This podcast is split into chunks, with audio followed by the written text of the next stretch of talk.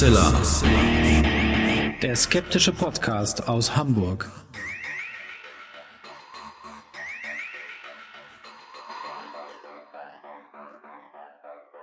Hallo und herzlich willkommen zum 289. Mal bei Hoaxilla, dem skeptischen Podcast aus Hamburg. Wie immer bei mir die wunderbare Hoax Mistress Alexa. Hallo, ihr da draußen und willkommen zu dieser neuen Folge.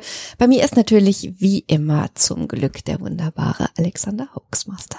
Und diese Folge wird ein Wechselbad der Gefühle, weil wir zwei ganz tolle Gäste in der Sendung haben äh, und äh, spannende Gespräche führen. Mhm. Aber der Inhalt der Gespräche ist halt nicht so entspannt. Insofern macht euch ein schönes Heißgetränk, vielleicht einen Kakao oder so und hört euch diese Themen an. Sie sind ganz wichtig äh, aber vielleicht nicht die leichtesten. Dafür aber ich will jetzt nicht sagen als Entschädigung, weil das wäre natürlich völliger Quatsch, aber wir haben äh, am Ende der Sendung dann gleich zwei Gewinnspiele. Also nicht ein Gewinnspiel, sondern zwei Gewinnspiele, wo es tolle Sachen zu gewinnen gibt. Und da könnt ihr dann mitmachen. Und jetzt machen wir es mal wie gewohnt weiter mit einer Geschichte von Alexa.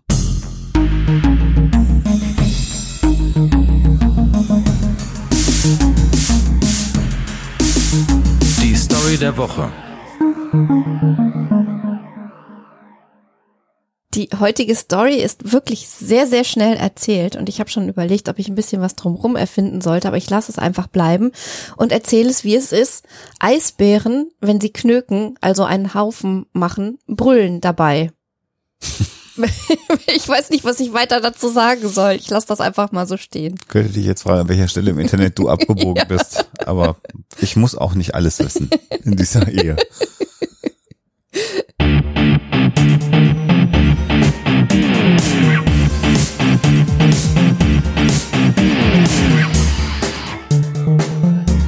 Thema der Woche. Ja, wir haben uns sehr gefreut, dass das geklappt hat, terminlich, denn wir haben jetzt äh, Annika Borgschmidt äh, zu Gast, Alexa, und ein Thema, was dir ja auch sehr am Herzen liegt, ja, oder? Ich muss gestehen, äh, ich erwische mich immer noch dabei, auch ähm, jetzt da Biden äh, gewählt ist und das ist er, möchte ich an dieser Stelle nochmal betonen. Zur Sicherheit. Äh, genau, zur Sicherheit, äh, dass ich doch mir große Sorgen mache, wie die politische Entwicklung in den USA ist und ich glaube, nein, ich weiß, da bin ich halt nicht alleine und Annika hat da natürlich ganz andere Einsichten und ein ganz anderes Fachwissen, da, an dem sie uns jetzt teilhaben äh, lassen wird. Und ich finde es erschreckend und spannend und interessant und wichtig und würde sagen, wir hören da einfach mal rein. Bei uns zu Gast die, und das finde ich sehr schön, dass ich das sagen kann, Spiegel-Bestseller-Autorin, äh, Bestsellerlisten-Autorin äh, und natürlich Freundin des Hauses Fuxilla. Das freut uns äh, besonders. Vor allen Dingen kannten wir sie schon, als sie keine Bestseller-Autorin gewesen ist. Heute bei uns zu Gast Annika Brockschmidt. Hallo Annika. Hallo. Und äh, bei mir geht's immer so, Annika, ähm, äh, dass ich mich immer freue, dich zu sehen oder mit dir irgendwie zu arbeiten, weil wir dich sehr schätzen und mögen. Und äh, das einzig Bedauerliche ist, dass du einfach so ein unfassbar unschönes Thema hast. Das ist, das löst bei mir immer so eine kognitive und, Dissonanz und das sagen aus. Wir. Und das sagen wir. ja, das, ähm, das höre ich öfter, dass Leute sagen, ja, es ist ja spannend und so, aber uff, also manchmal möchte ich dich auch nicht hören, weil es ist halt schon so ein bisschen also es ist ein bisschen deprimierend. Deswegen, ich versuche jetzt immer so gegen Ende so einen kleinen Hoffnungsschimmer einfließen zu lassen und den dann aber nicht rhetorisch sofort wieder einzudämmen, mhm. weil das ist so ein Reflex, der, glaube ich, äh, ja, berufsmäßig automatisch drin ist. Mhm.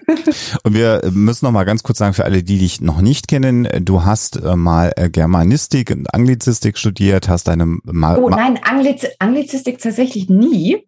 Ähm, oh. Äh, Gesch Geschichte und Germanistik. Geschichte und Germanistik, das war's. Und hast deine Masterarbeit aber dann nochmal in einem ganz anderen Fach geschrieben, richtig? Ja, in äh, War and Conflict Studies, wie es jetzt neu, neu und modern heißt. Äh, das ist letzten Endes aber, ich sage jetzt mal, eine etwas aufmöblierte Variante von Militärgeschichte. Mhm. mhm. Und äh, da hatte ich den Schwerpunkt Genozid. Auch sympathisch, ja. Sehr leichte Themen. Ich habe irgendwie so einen leichten, ja, irgendwie habe ich es mit diesen Themen. Genau, und du bist äh, unseren Huxilla-HörerInnen wahrscheinlich bekannt als Amerika-Expertin. Und ich glaube, vielen in Erinnerung geblieben ist unsere gemeinsame Episode mhm. über den ähm, 6. Januar diesen Jahres, als es den Sturm auf das Kapitol gab. Da haben wir drüber gesprochen. Und äh, Alexa und du, ihr seid ja ein wenig, glaube ich, artverwandt, was das Schle Lesen schlechter Nachrichten von Amerika angeht, Alexa. Oder? Ja, ja, ja. Das ist ein besonderes Talent, äh, kann ich besonders gut und auch effektiv. und du hast das jetzt aber nicht nur äh, Doomscrolling gemacht, sondern äh, du hast das gemacht, was man dann zumindest äh, äh, daraus ziehen kann. Du hast ein Buch geschrieben mit dem Wissen, was du dir da angelesen hast. Und das ist äh, geht gerade durch die Decke. Amerikas Gotteskrieger. Ich habe es in den Händen, wie die religiöse Rechte die Demokratie gefährdet. Ich habe mal äh, überschlagen, ich glaube, es waren fast 60 Seiten Anmerkungen, Fußnoten und Verweise in diesem Buch. Das hat mich immer interessiert. Also es ist unglaublich sauber recherchiert. Ähm, ja, und also der, der Verlag ähm, hat entschieden, dass die Fußnoten erheblich kleiner gedruckt werden müssen als ähm, äh, der Rest des Textes, weil es sonst papiermäßig etwas kritisch geworden wäre. Mhm. Und ähm, ich bin ja, möchte ich ganz äh, vorneweg noch sagen, ich kann ja Endnoten eigentlich nicht ausstehen. Aber äh, man sagte mir, dass Fußnoten, sobald sie naja, die Dreistelligkeit überschreiten, etwas abschreckend wirken würden. Und somit habe ich mich dann zu den Endnoten Ah, überreden lassen. Mhm. Wir hatten es ja seinerzeit beim äh, Stoll-Buch, ein Interview mit Dr. Axel Stoll. In dem Buch sind ja teilweise die Fußnoten dann umfangreicher auf der Seite als der Interviewtext.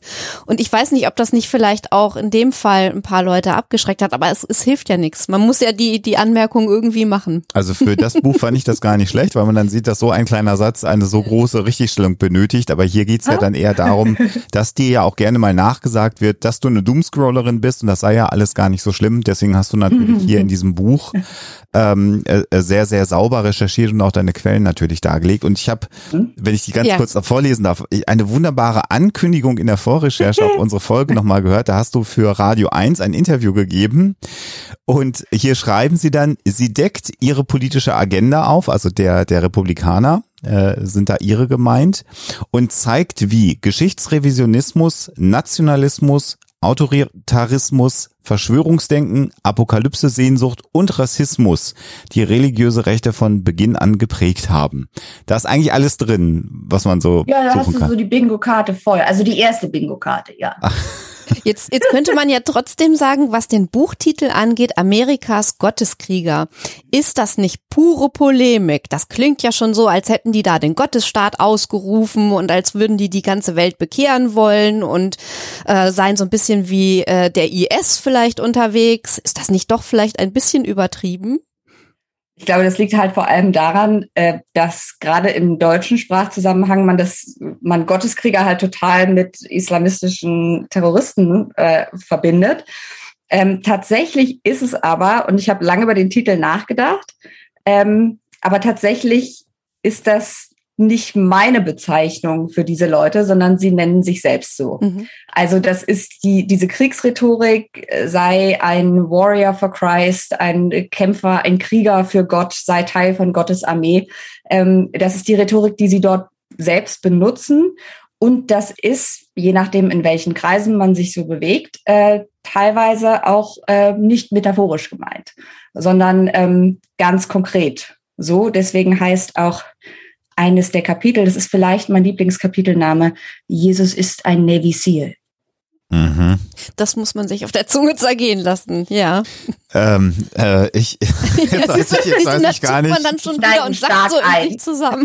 Jetzt weiß ich gar nicht, was ich darauf noch sagen soll. Ähm, äh, natürlich äh, empfehlen wir jedem, das Buch zu lesen. Das ist natürlich ähm, tatsächlich so eine Heranführung zu dem aktuellen Zustand, in dem sich die Vereinigten Staaten von Amerika gerade befinden und natürlich auch das demokratische System und die Republikanische Partei. Das ist ja im Grunde genommen der Inhalt ähm, und wir empfehlen natürlich jedem, der daran interessiert ist, das zu lesen, auch weil man ja gewisse Rückschlüsse ziehen kann darüber, wie eine Demokratie sich selber ja, ich will nicht sagen abschafft, aber zumindest mal schwächt oder so eine Erosion auch äh, stattfindet in Teilen. Aber was wir gerne mit dir auch mal besprechen wollen, Annika, ist so, der Gedanke, dass man, äh, oder das hört man inzwischen ja auch, na ja, jetzt ist der Trump ja weg das ist doch jetzt auch durch das Thema. Und ähm, äh, durch das Doomscrolling meiner Frau und natürlich dadurch, dass ich dir jetzt auf den sozialen Netzwerken folge und wir dich bei Patreon unterstützen und ich manchmal auch die Kraft habe, in die Dinge, die du da schreibst, hineinzuschauen. Ich muss gestehen, ich kann das nicht immer. Ich kann das voll verstehen. Äh, wird, wird mir oder uns ja auch Angst und Bange, weil äh, so richtig weg ist Trump nicht und nicht nur, weil er jetzt gerade wieder anfängt, die ein oder andere größer angelegte Rede zu schwingen. Vielleicht blicken wir mal darauf, wie so der aktuelle Zustand ist und warum auch du sagst, da ist noch äh, lange mit zu rechnen mit Donald Trump in den Vereinigten Staaten. Mhm. Ich glaube, einmal ist wichtig vorneweg zu sagen, ähm, also wenn wir jetzt gleich von religiöser Rechte reden, dann muss man vielleicht immer noch mal unterscheiden zwischen der Führungsriege und ich sage jetzt mal so dem, dem Fußvolk, den mhm. Fußsoldaten, den selbsternannten. Und in Bezug auf jetzt die Personalie Trump und wie das gerade aussieht, äh, der Führungsriege der religiösen Rechten ist es tatsächlich, die sind relativ schmerzbefreit, wenn es darum geht, wer jetzt ihre Bewegung quasi anführt. Ähm, und es war auch nicht die Führungsriege der religiösen Rechten, äh, die 2015, 16 Trump haben wollten, sondern es war die Basis. Sobald ihnen das klar wurde, haben sie sich damit arrangiert. Mhm. Ähm, das heißt, äh, es gab da genug Kandidaten, die, ich sage jetzt mal, ihrem Bild eines Anführers, was sie gerne hätten, eher entsprochen hätten. Mhm. Aber die Basis wollte Trump. Und die Basis wollte Trump gerade aufgrund auch der Art und Weise, wie er auftritt. Man sagt ja gerne, na ja, die haben jetzt halt so ein, sind halt so ein Kuhhandel eingegangen, so, ja gut, dann nehmen wir dich halt und du setzt unsere Politik durch aber es ist schon noch mehr als das, weil er halt auch so ein Männlichkeitsbild verkörpert, auf äh, das sie generell gut finden, der starke Anführer, der richtig auf den Tisch haut. Mhm. Und was wir, glaube ich, nach dem 6. Januar gesehen haben, oder wenn man hinguckt, hat man es gesehen, ähm, dass dieser prophezeite Absturz von Trump, der ja über, es war ja überall zu lesen, uh, jetzt hat er es zu weit getrieben mhm. und jetzt, äh, jetzt ist es aber vorbei. Der ist nicht gekommen, weil die Republikaner haben sehr schnell nach ein, zwei Tagen gemerkt, dass ihre Distanzierung vom 6. Januar und von diesem Angriff auf das Kapitol gar nicht gut ankommen bei der Basis.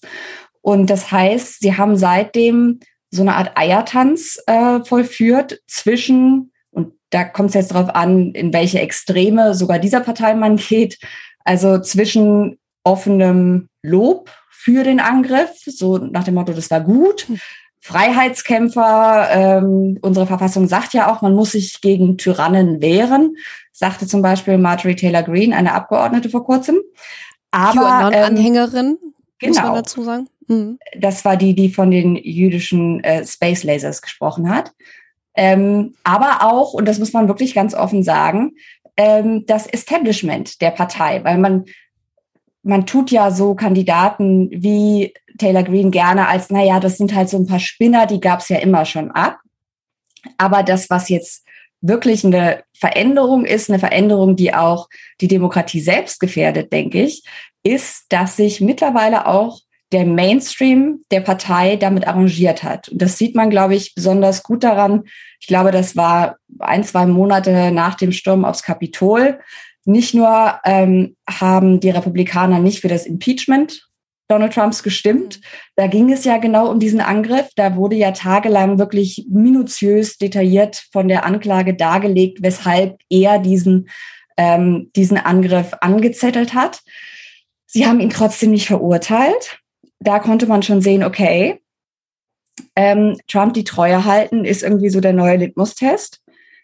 Dann ging es aber noch weiter, weil dann sogar Leute wie beispielsweise Liz Cheney und Adam Kinsinger, die, ich glaube, Liz Cheney hat zu 95 Prozent mit Trump gestimmt und Kinsinger zu 90 Prozent mit mhm. Trump. Also das sind wirklich Leute, die immer auf Linie waren und deren einziger Fehler in Anführungsstrichen aus Sicht der jetzigen Republikaner und der Basis war, dass sie diese Lüge vom Wahlbetrug nicht mitgetragen haben, dass sie halt gesagt haben, wir haben verloren 2020 und der 6. Januar hat stattgefunden und war schlecht. Und Liz Cheney ist, die war die Nummer drei im Repräsentantenhaus, ist geschasst worden, ist gestürzt worden. An ihre Stelle ist jetzt eine ursprünglich moderate Republikanerin ähm, getreten, die jetzt entdeckt hat, dass man auf der Trump-Karte Karriere machen kann. Und so sieht man in den Monaten nach dem 6. Januar, dass Trumps, ja sozusagen Trumps Griff um die Partei noch stärker ist als vorher. Was ja letzten Endes genau das Gegenteil davon ist, mhm. was prophezeit wurde. Es hieß ja, naja, gut, jetzt hat er verloren, jetzt hat er es auch noch übertrieben mit dem Angriff und so weiter. Die lassen den jetzt fallen. Das war natürlich nicht der Fall, sondern umgekehrt, das ist auch was, was ich versuche im Buch zu erklären, über diesen Mythos von der gestohlenen Wahl äh, lassen sich Anhänger hervorragend mobilisieren und Durchstoßlegenden also Mythen, dass man aus dem Inneren verraten worden sei, hier aus dem Innern der Demokratie ja. verraten worden sei, mobilisieren, auch über sehr lange Zeiträume hinweg. Ja wir haben ja gesehen, also es hat sich ja schon im Prinzip vor der Wahl 2016 äh, etabliert, zum Teil auch durch Verschwörungsmythen, ähm, der Deep State, äh, Pizzagate, diese ganzen Geschichten. Und natürlich ist das jetzt eine Geschichte, die äh, fortgesetzt wird. Und ähm, es wurde ja auch äh, schon oft die Frage gestellt, ja, wird er denn wirklich der Trump nochmal kandidieren und so? Vielleicht sagt er ja dann doch, ach, ich mache das jetzt vielleicht nicht mehr, ich habe ja schon so viel erreicht und jetzt gibt's auch andere andere. Aber ist das nicht viel mehr wie so ein Zug, der auf Schienen fährt und eine Nummer, aus, die er einfach, aus der er einfach nicht mehr herauskommen kann, weil sonst das ganze Lügengebäude wieder zusammenbrechen würde? Ja, also ich denke, da kommt einiges zusammen. Also die Zeichen sprechen momentan, spricht wirklich alles dafür, wenn er jetzt nicht, weiß ich nicht, einen Herzinfarkt oder einen Schlaganfall bekommt, ähm, wird er wieder kandidieren. Also er hat jetzt angefangen, Leute anzuh anzuheuern ähm, für sein Team, die Beziehung nach Iowa haben. Das ist so äh, generell gesehen so ein typisches Zeichen dafür, dass sich jemand auf eine Präsidentschaftskandidatur äh, vorbereitet, weil Iowa eben einer der ersten äh, Staaten für die Vorwahlen ist.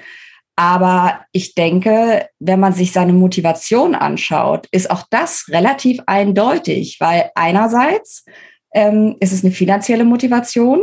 Das ist auch übrigens meiner Ansicht nach der Grund, warum er seine Kandidatur noch nicht angekündigt hat. Solange er das nämlich noch nicht getan hat, darf er sich aus dem Geld der Superpacks mhm. ähm, bedienen. Sobald er seine Kandidatur angekündigt hat, darf er das nicht mehr. Was sind Superpacks? Magst du das ganz kurz erklären? Das sind quasi ähm, so eine Art Wahlkampf-Lobbygruppen, die Geld in bestimmte Kampagnen mhm. ähm, schütten. Aber es darf eben keine direkte Absprache mit dem Kandidaten erfolgen.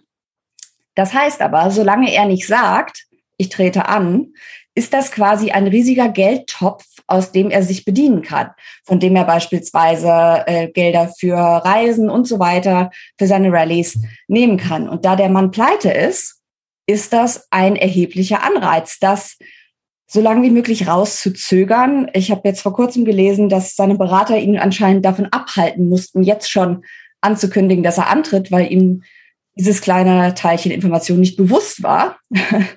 Aber es hat anscheinend funktioniert. Ähm, und ein zweiter Punkt aus purem Eigeninteresse ist natürlich auch, es winken nochmal vier Jahre Immunität. Mhm. Und er hat ja diverse äh, ist ja in diverse Verfahren äh, verwickelt. Es laufen ja auch Ermittlungen, mhm. auch hier an diversen Stellen. Wenn wir die jetzt alle aufzählen würden, würden wir wahrscheinlich auch Ewigkeiten nur darüber sprechen. Mhm. Und ähm, als Präsident kannst du nicht belangt werden. Auch das ist nochmal ein, ja, ein massiver Anreiz. Und wenn man dann nochmal selber vier Jahre dran ist, kann man ja auch theoretisch wenn man genug Rückhalt hat, und das scheint so zu sein, am Justizsystem so lange drehen, bis man vielleicht auch nicht mehr belangt wird. Ist denn Trump in deiner Wahrnehmung auch jemand, der da äh, aktiv vorne steht und steuert? Oder ist er jemand, der den, äh, ich sag mal, Strippenziehern im Hintergrund jetzt gerade recht kommt, weil er sowohl die Basis hinter sich vereint, als auch im Grunde genommen die ja, Hidden Agenda ist es ja nicht mehr. Du hast ein dickes Buch darüber geschrieben, aber die Agenda halt dann auch noch mitträgt, die andere Leute ja schon seit Jahren planen. Also ich glaube, es ist eine Kombination. Ich glaube nicht, dass Trump jetzt ein strategisches Mastermind ist. Dazu ist er, glaube ich, intellektuell nicht fähig. Ich glaube eher, dass er ja so eine Art natürliche Begabung für Faschismus hat, so eine Art mhm. intuitives Verstehen, ähm, wie man Mengen aufheizt, wie man den mhm. Graben zwischen den beiden Lagern vergrößert und dass er das nutzt, weil er intuitiv weiß, es funktioniert. Gleichzeitig ist er natürlich auch vom Ego getrieben. Deswegen, ich glaube nicht, dass es Trump um irgendwas anderes geht als um Trump.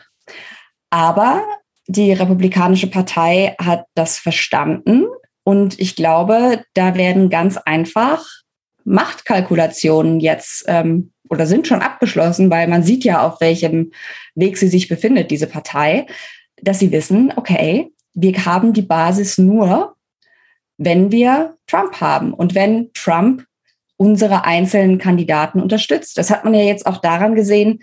Biden hat gerade ein großes Infrastrukturpaket verabschiedet, was äh, ewig lange von äh, zwei selbsternannten moderaten Senatoren blockiert wurde ähm, im Senat. Und das Ganze ist verabschiedet worden mit 13 republikanischen Stimmen im Repräsentantenhaus.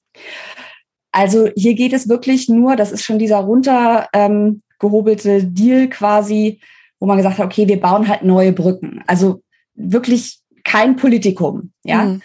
Ähm, Brücken, besserer Internetzugang und so weiter und so fort. Und diese 13 Republikaner erhalten seitdem Todesdrohungen von ihren eigenen Wählern ähm, und bekommen diese Leute auch von der eigenen Partei auf den Hals gehetzt, weil eben die Linie ist, das sind Verräter, die haben für den Sozialismus gestimmt. Man weiß ja, Brücken sind extrem sozialistisch. Und deswegen, ähm, es geht bei der Republikanischen Partei, und ich glaube, das ist auch wichtig zu sagen, wenn man so nach der, nach der inneren Logik des Ganzen, mhm. dieser Rhetorik sucht, die wird man nicht finden, weil eine innere Logik setzt voraus, dass es irgendeine nachvollziehbare, eindeutig definierbare, so, so eine Art Policy-Plattform gibt, Inhalte. Und die gibt's nicht, außer Steuersenkungen und Kulturkampf. Ja. Das ist es. Noch Anti-Einwanderung. Aber das lässt sich ja auch irgendwie unter Kulturkampf ähm, mhm. setzen. Und deswegen hat man sich dort, glaube ich, einfach damit abgefunden, okay, es funktioniert, dieser Trumpismus funktioniert. Ich denke auch, selbst wenn Trump jetzt, weiß ich nicht, morgen tot umfällt, wird der Kandidat, den die, äh, den die Republikaner ausstellen, trotzdem mit diesem Modell des Trumpismus weiterfahren. Mhm. Die Frage wäre da nur, wie extrem. Wir haben jetzt beispielsweise in Virginia ja gesehen, ähm, da ist jetzt ein republikanischer Gouverneur gewählt worden. Und ähm, da konnte man überall lesen, ah, es geht auch ohne Trump, weil der hat halt so eine nette ärmellose Fließjacke angehabt und sah so harmlos aus, wie so ein Elternratsvorstandsmitglied, der irgendwie dann noch äh, das Footballteam coacht. Also so sehr harmlos und klang auch eher ne, freundlich. Der sagt gut, nett, hallo, guten Morgen. Also keiner, der jetzt äh, brüllt, Mexikaner sind Vergewaltiger, um den früheren Präsidenten mhm. zu zitieren. ähm, Unglaublich, ja. Aber mhm. was man eben, äh, Youngkin heißt dieser, äh, dieser Typ, der jetzt in Virginia Gouverneur ist, was man daran aber sehen konnte, war, er hat natürlich Trumps äh, Zustimmung gebraucht. Er hat dieses Endorsement angenommen. Das war auch nötig, sonst hätte er keine Chance gehabt. Das wusste er auch. Aber er hat verstanden, dass um die paar Independents, die letzten Endes vermutlich ausschlaggebend waren, ähm, um die zu überzeugen, kommt es nicht so gut, wenn ich mich direkt neben Trump auf eine Bühne stelle. Und stattdessen hat er quasi Trumpsche Politik ein bisschen mehr vorstadtmäßig verkleidet, ein bisschen weniger extrem klingen lassen, aber letzten Endes sind die Inhalte dieselben. Wahlbetrug. Er hat eine Kommission zur, über, zur Erhaltung der Integrität von Wahlen einberufen. Ja. Kann man so nennen. Das ist mhm. vornehm für die große Lüge vom Wahlbetrug. Ja, also das ist quasi so die Form, wie der etwas ähm, intellektueller angehauchte Flügel der Republikaner das kodiert. Und das lässt sich durchziehen über die Bildungspolitik, diese Critical Race Theory, Panik. Das ist so letzten Endes das neue Buzzword im Kulturkampf. Ähm, und ja, auch da kann man die, die historischen Wurzeln ähm, schon in den 50er, 60er Jahren sehen. Und ich glaube, das ist auch wichtig, nochmal zu betonen. Es hat nicht erst mit Trump ja. angefangen. Ja. Mhm. Trump hat es mit Sicherheit, hat quasi so das Eskala am Eskalationsrädchen gedreht, aber und hat vielleicht auch einiges beschleunigt. Aber ähm, es es hätte nie funktionieren können, dass wenn Trump weg ist, auch das ganze Problem weg ist. Dazu ist es, war Trump äh, nicht die Ursache, sondern letzten mhm. Endes nur ein Symptom. Mhm. Was, was ist denn die Agenda? Ich habe ja äh, äh, natürlich viel, habe ich ja schon gesagt, von dem verfolgt, was du sagst. Und das ist so, was so über allem schwebt, ist ja so dieses Bild des äh, christlich-demokratischen äh, Amerikas. Das klingt ja jetzt auch erstmal, wir haben ja auch eine christlich-demokratische Partei in Deutschland, die haben jetzt gerade eine Watsche gekriegt bei einer Wahl, die organisieren sich jetzt um, mal gucken, was da passiert. Aber das klingt ja per se erstmal gar nicht äh, gefährlich. Was meinen die denn damit, wenn sie diese Kodierung benutzen. Und ich weiß, was du gleich sagen wirst, und ich fröstelt mich fröstelt jetzt schon, aber es nützt ja nichts. Wir müssen da einmal auch. durch. ähm, tatsächlich sagen sie nicht, dass das, ähm, sagen sie nicht, dass sie auf Demokratie aus sind. Ach, das lassen sondern, mal. ja, ja, also sie betonen, und das ist ein eigentlich ganz schlauer rhetorischer Trick, sie betonen nämlich immer, äh, wir sind keine Demokratie, wir sind eine Republik. Ach, Republik ist es. Republik, okay. genau. Und äh, das Raffinierte daran ist, da kann man jetzt historisch drüber verhandeln, was jetzt genau mit dem Begriff gemeint ist, Ideengeschichte, tralala. Aber damit tritt man quasi schon in die Falle, weil was dann kommt, ist, wenn man sich mal die Römische Republik mhm. anschaut, mhm. und da sieht man schon, wo es hingeht. Ja, die waren am Ende auch total, das ganze System war gehemmt, Korruption, nichts hat funktioniert. In Klammern, hier funktioniert nichts, weil die Republikaner es in beiden ja. Häusern des Kongresses blockieren, aber egal. Ähm, es hat nichts funktioniert und wir brauchen jetzt mal einen starken Mann, der jetzt hier das Ganze mal aufräumt. Daher kommt dann ähm, die Bewerbung dessen, was sie Cäsarismus nennen. Das ist jetzt was, was von rechten Thinktanks, die zu diesem Netzwerk der politischen und religiösen Rechten gehört, äh, gehören, beworben wird, offen. Also es gab neulich ein, und auch nicht nur innerhalb ihrer eigenen unbekannten Publikationen, also die jetzt vielleicht so am Mainstream vorbeigehen, sondern der Chef eines dieser Institute, äh, eines dieser Vereinigungen hat im Atlantic neulich ein Interview gegeben, wo er gesagt hat, ja, man müsste also den Bürgerkrieg schon mit ähm, fast allen Mitteln verhindern. Aber ähm, es wäre auch mal ganz gut, alle drei Säulen der Regierung äh, für ein oder zwei Generationen, aber nur für ein oder zwei Generationen mal in eine Hand zu geben. Also das ist was, was mittlerweile ganz offen gesagt wird. Und zur, Ziel, ich glaube, das ist auch wichtig, um die Zielsetzung zu mhm. verstehen, mhm. ähm, weil die politische und religiöse Rechte sind ja mittlerweile synonym geworden. Also es ist ja mittlerweile ein und dasselbe. Das war nicht immer so, aber als sich die quasi moderne religiöse Rechte so in den 60ern gegründet hat, haben sie sich mit dem erklärten Ziel gegründet, wir können keine Mehrheiten mehr gewinnen. Es war schon damals klar, mit unseren Inhalten können wir demografisch auf die lange Bank gesehen keine Wahlen mehr gewinnen. Unsere Wähler sind alt und weiß, um es jetzt mal ganz plump zu sagen. Und sie werden weniger. Und das ist auch bis heute so. Es gibt immer Auf und Abs, aber ähm, es werden weniger. Es ist nicht die Mehrheit der Amerikaner, aber ähm, diese religiöse Rechte, die sich damals eben zum ersten Mal wirklich formiert hat und dann dadurch zu einer politischen Kraft geworden ist, die hat von Anfang an verstanden, dass es eben Schlupflöcher in der amerikanischen Verfassung mhm. gibt, mhm. die man ausnutzen kann, wenn man die Regierung einer Minderheit etablieren will.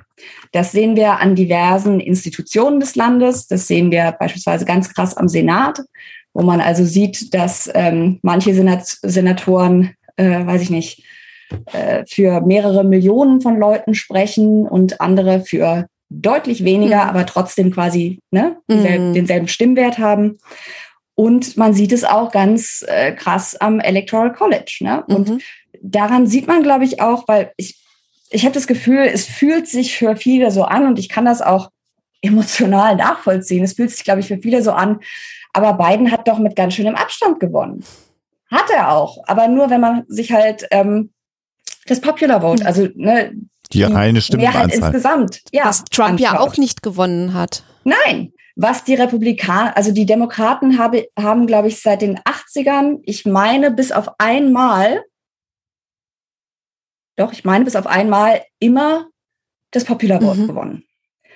Und Das jetzt kann heißt, man die sich ausrechnen. mehr Menschen haben demokratisch als republikanisch gewählt und ist aber trotzdem dann durch das ja, Wahlsystem genau. und dieses äh, System, das eben das gewichtet ja alles wird, dann trotzdem ein republikanischer äh, Ab, äh, äh, Kandidat Präsident geworden. Das muss man ja Genau. auch sich ein bisschen noch nochmal vor Augen führen. Also, ne, das ist insofern auch nichts Neues. Es wird jetzt nur noch extremer und das wird auch weiter eskalieren, quasi je mehr die eigene Zielgruppe schrumpft, desto krasser muss man das natürlich dann logischerweise betreiben. Und das sehen wir beispielsweise daran, dass jetzt in diversen Bundesstaaten Gesetze zur Beschränkung des Wahlrechts Ja. verabschiedet werden, die sich vor allem, äh, die vor allem People of Color betreffen, die meistens demokratisch wählen. Ähm, aber Kannst du dabei- zur Zielsetzung ganz kurz vielleicht? Ja. Ich weiß ganz, ganz, ganz Ja. kurz. ähm, ich glaube, man kann es kurz zusammenfassen als diese Rechten wollen ein christliches Amerika für Christen. Und damit sind gemeint weiße Christen und die, die sich diesem System anpassen. Da darf dann also auch mal eine Person of Color mit dabei sein. Da kann man sich ja dann auch gut gegen den Rassismusvorwurf schützen. Aber das ist die Vision und die Vision heißt Gott in alle Bereiche des Lebens. Das heißt Justiz, das heißt Politik, das heißt Bildung und so weiter. Mhm. Was das für Schulen und so bedeutet, Mhm. können wir gleich nochmal erörtern. Aber gibt da nochmal so ein paar Beispiele, weil das ist ja auch für uns komplett unverständlich in Deutschland. Wenn eine Wahl ist, da ist eine Wahl, da kriegt man einen Brief nach Hause in Postkasten, für den man kein Geld bezahlt. Und da steht, Sie können jetzt wählen gehen und wenn Sie äh, gerade nicht können, machen Sie ein Kreuzchen, schicken Sie es umsonst zu, dann kriegen Sie Briefwahlunterlagen. Das sind ja wir gewöhnt.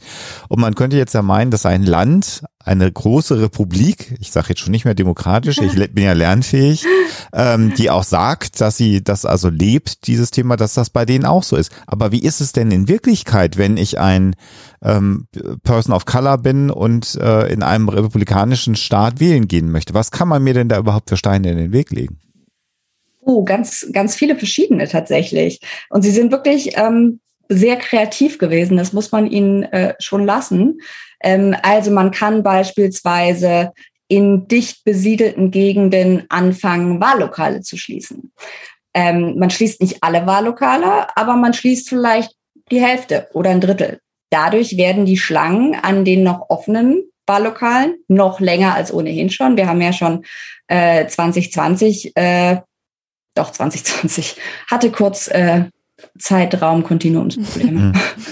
ähm, wir haben ja schon 2020 gesehen, dass teilweise Leute acht oder zehn Stunden anstehen mussten, um zu wählen. Ähm, man kann dann beispielsweise, man sagt, okay, jetzt ein südlicher Staat, da ist es dann meistens auch noch heiß. Ähm, dann kann man Leuten verbieten, äh, den Wählenden Wasser oder Essen anzubieten. Hm. ähm, ist auch verabschiedet worden. Oder man kann ähm, die Briefwahl, die tatsächlich nicht so wahnsinnig üblich ist, bis auf wenige Bundesstaaten, die da schon relativ weit waren. Aber man hat ja die Briefwahl quasi wegen der Pandemie noch ausgeweitet. Und ähm, man konnte jetzt sehen, dass vor allem People of Color beispielsweise per Briefwahl abgestimmt haben. Das kann verschiedene Gründe haben. Das kann vor, äh, beispielsweise daran liegen, ähm, dass, ähm, die, dass eine größere Mehrheit dieser Bevölkerungsgruppe eben arbeiten gehen muss und sich nicht einen Tag frei kann. Moment, um zwölf wie- Stunden. Wieso will Ja, wie, das, wieso, äh, genau, wieso denn freinehmen? Wird er nicht ja. auf den Sonntag gewählt, wo man nicht Mhm. arbeiten Nein. muss? Mhm. Nein. Es wird am ersten Dienstag ähm, im November gewählt. Auch spannend. Ja, das heißt, das ist auch nochmal, man muss sich quasi leisten können zu wählen. Das ist in Amerika ja leisten- ja. schwieriger als bei uns, weil in Amerika Total. viele Menschen ja Mindestlohn äh, unter Umständen zwei oder drei Jobs verdienen oder Genau. arbeiten müssen, damit sie überhaupt über die Runden kommen. Und dann mal einen Tag zu fehlen heißt, ich habe weniger Geld in der Tasche. Ja, und heißt unter Umständen auch, ich kann gefeuert werden. Ähm, weil Arbeitsschutzrecht ist halt nicht so dicht, wie es bei uns ist. Das heißt, wenn ich einmal nicht auftauche, kann es sein, dass ich morgen keinen Job mehr habe. Ähm, das heißt, ich gefährde mir damit potenziell, je nachdem, wie ich aufgestellt bin, meine finanzielle Lebensgrundlage. Dann gibt es noch Möglichkeit, also ne, Briefwahl beschränken einerseits. Ähm, dann kann man noch, äh, es gab jetzt auch während Corona solche so Art Drive-Through-Wahllokale, ähm, mhm. auch überwiegend von People of Color genutzt. Ähm, die werden auch zurückgefahren. Und dann gibt's noch eine wichtige Sache, die, glaube ich, aus deutscher Sicht schwierig zu verstehen ist, weil sie für uns so normal klingt. Diese sogenannten Voter-ID-Gesetze. Also, dass man, wenn man, wenn man seine Stimme abgibt, quasi unser Äquivalent von einem Personalausweis vorzeigen muss. Das ist natürlich sehr praktisch für Republikaner, weil man sagen kann, ja, wieso hast du denn ein Problem damit, dich auszuweisen? Bist du für Wahlbetrug? Und tatsächlich ist es aber so, dass es dort anders als wie bei uns, dort gibt es keine Pflicht, eine ID, also einen Personalausweis zu haben. Diese Voter-ID-Gesetze gibt es in verschiedenen, ich sage jetzt mal, Heftigkeitsgraden. Ähm, manchmal reicht ein Führer, manchmal reicht ein Führerschein. Dazu muss man aber auch erstmal einen Führerschein mhm. haben, man muss ein Auto haben und so weiter und so fort. Ähm, manchmal muss es tatsächlich nur, darf es nur der Personalausweis sein. Und dazu muss man sagen, dass diese Gesetze vor allem People of Color betreffen, weil die, und das ist belegt mit zahlreichen Studien, weil die beispielsweise einfach einen geringeren Zugang dazu haben, überhaupt einen Personalausweis zu bekommen. Das kann verschiedene Gründe haben. Dass sie beispielsweise in einer Gegend wohnen, wo, äh, keine Ahnung, es weit bis zum nächsten Bürgeramt ist, wo ich drei Busse nehmen müsste, um dahin zu kommen. Aber ich muss ja arbeiten gehen. Also habe ich keine Zeit, mir einen Personalausweis leisten zu können. Der kostet Geld, den muss ich auch noch bezahlen und so weiter und so fort. Und ich brauche ihn sonst nicht. Und ähm, deswegen ist das quasi noch mal eine der raffinierteren Formen, diese Wahlgesetze äh, zu beschränken, die, glaube ich, auch halt vor allem aus europäischer Sicht erstmal ganz sinnvoll klingt. So, naja, Personalausweis mhm. hat ja jeder dabei. Mhm. Ähm, wo ist das Problem? Ja ist eben anders als bei uns. Und das ist auch nochmal wichtig, wenn man darüber spricht, wie eine Partei äh, die Personen, von denen man erwartet, dass sie nicht sie wählen, von der Wahl abhalten in einem demokratischen Staat. Was ja auch so, so abgefahren ist und was mich wirklich also immer wieder schockiert, ist, dass die das wirklich halt auch offen sagen. Wir wollen gar nicht unbedingt, dass jeder wählen kann. Es ist doch ganz gut, wenn manche Leute einfach nicht wählen können. Mhm. Äh, also ja, das ist ja hierzulande undenkbar, sowas zu sagen. ja, also das ist tatsächlich ähm, und ist auch ganz wichtig noch zu sagen, das sagen sie auch nicht erst seit Trump. Mhm. Ne? Also mhm. Es gibt da ein Zitat, ähm, was auch, was ich auch im Buch nenne, von äh, Paul Warwick. Das ist so einer der, ja, der Architekten der modernen Rechten, der genau das sagt. Der sagt, es ist besser für uns, je weniger Leute wählen gehen. Ich will nicht, dass jeder wählen geht. Und genau das sehen wir ja jetzt wieder gespiegelt in den Aussagen diverser republikanischer Politiker und rechter Aktivisten, die sagen, naja, aber also wählen gehen, das ist ja kein Recht, das ist ein Privileg. Mhm. Das musst du dir erst verdienen. Und das ist, glaube ich, eine Rhetorik, wenn man da nur mit so halbem Ohr hinhört, dann fällt einem das vielleicht nicht so auf. Aber natürlich muss es nicht, darf es in einer Demokratie mhm. nicht schwer sein zu mhm. wählen. Mhm. Du musst dir das nicht erst noch extra verdienen. Ja. Und das geht natürlich direkt über darin, wer ist ein wahrer Amerikaner. Ne? Also es hat sich mittlerweile in der Republikanischen Partei etabliert, dass man offen sagen kann, was vorher kodiert gesagt wurde. Also dass man jetzt sagt, und auch da gibt es diverse Essays aus in Anführungsstrichen respektablen konservativen Denkfabriken, die sagen, die Staatsbürgerschaft ist nicht mehr genug. Auch eine sehr interessante Aussage. Ja, ja. ja. Jetzt hast du gerade schon gesagt, also jetzt kommen wir von einem unappetitlichen Thema ins nächste. Du hast äh, gesagt, äh, Gott muss wieder äh, Einkehr in die Gesellschaft, in die Schulen, in mhm. alle Belange nehmen. Äh, wie ist denn das mit Gott in der Schule? Was kann man denn da so unternehmen? Und auch vor dem Hintergrund, dass wir ja eigentlich jetzt nicht Gott für alle haben wollen, sondern Gott für die weißen amerikanischen Christen. Ja, also man kann beispielsweise ähm, morgens mit einem Gebet anfangen. Oder man kann in God We Trust über der staatlichen Schule hängen haben. Oder man kann Kreationismus im Biounterricht an der staatlichen Schule machen. Das ist auch nochmal wichtig zu sagen, an privaten Schulen dürfen sie ja all das tun. Ne? Also das geht jetzt explizit auch um staatliche Schulen. Aber ohnehin ist das quasi nur der erste Schritt, weil generell staatliche Schulen der religiösen Rechten ein Dorn im Auge sind. Das hat man ja auch unter Trump gesehen. Seine Bildungsministerin Betsy DeVos mhm. hat ja alles Erdenkliche daran gesetzt, um Gelder für staatliche Schulen möglichst zu beschneiden, mhm. um Gelder, die für staatliche Schulen gedacht waren, in christliche Privatschulen umzulenken, beziehungsweise es heißt dann immer religiöse Privatschulen. Das klingt erstmal noch etwas harmloser, aber wenn man sich dann quasi die Aufgliederung anschaut, wer ist das denn eigentlich? Sind es halt überwiegend okay. in der großen Mehrheit christliche Schulen. Und dann äh, habe ich von dir auch äh, Interviews gelesen und auch Aussagen im Buch zum Teil, wo es, wo man dann relativ konkret jetzt auch beginnt, zum Beispiel Bücher, die über dies, äh, die Zeit der, der Sklavenhaltung äh, berichten, äh, entfernen zu wollen, weil das will man natürlich nicht haben, was man gemacht hat, äh, von der Eroberung Amerikas und der Entrechtung der amerikanischen Ureinwohner mal ganz abgesehen. Äh, das hat ja sowieso eigentlich gar nicht alles, also Kultur hat ja erst angefangen, als die Weißen da waren. Ähm, vielleicht kannst du da noch so ein paar Beispiele nehmen, weil das finde ich auch, auch, auch nicht, nicht unter dem Motto, oh, das ist nicht so schön, sondern es werden ja auch falsche Begründungen sozusagen geliefert, ja, ja. warum man das macht. Genau, also es wird versucht, in Schulbüchern quasi äh, so eine Art Mythos von so einem goldenen Zeitalter ähm, äh, zu vermitteln. Und wenn man sich jetzt fragt, was haben die denn davon? Quasi zu sagen, na ja, Sklaverei ist schon biblisch begründet, aber, und auch, also das wird auch so offen gesagt, aber den Sklaven ging es ja auch gut, weil der, ähm, der Besitzer, der Sklavenhalter, hat ja auch für sie gesorgt und hat dafür gesorgt, dass sie ein Dach über dem Kopf hatten, hat ihnen zu essen gegeben. Und es gibt zahlreiche Beispiele. Also man, wenn, wenn ein eurer Hörer oder Hörerin das interessiert, es gibt diverse Hashtags, unter denen man auf Twitter äh, suchen kann, wo Leute Bilder aus ihren alten Schulbüchern posten.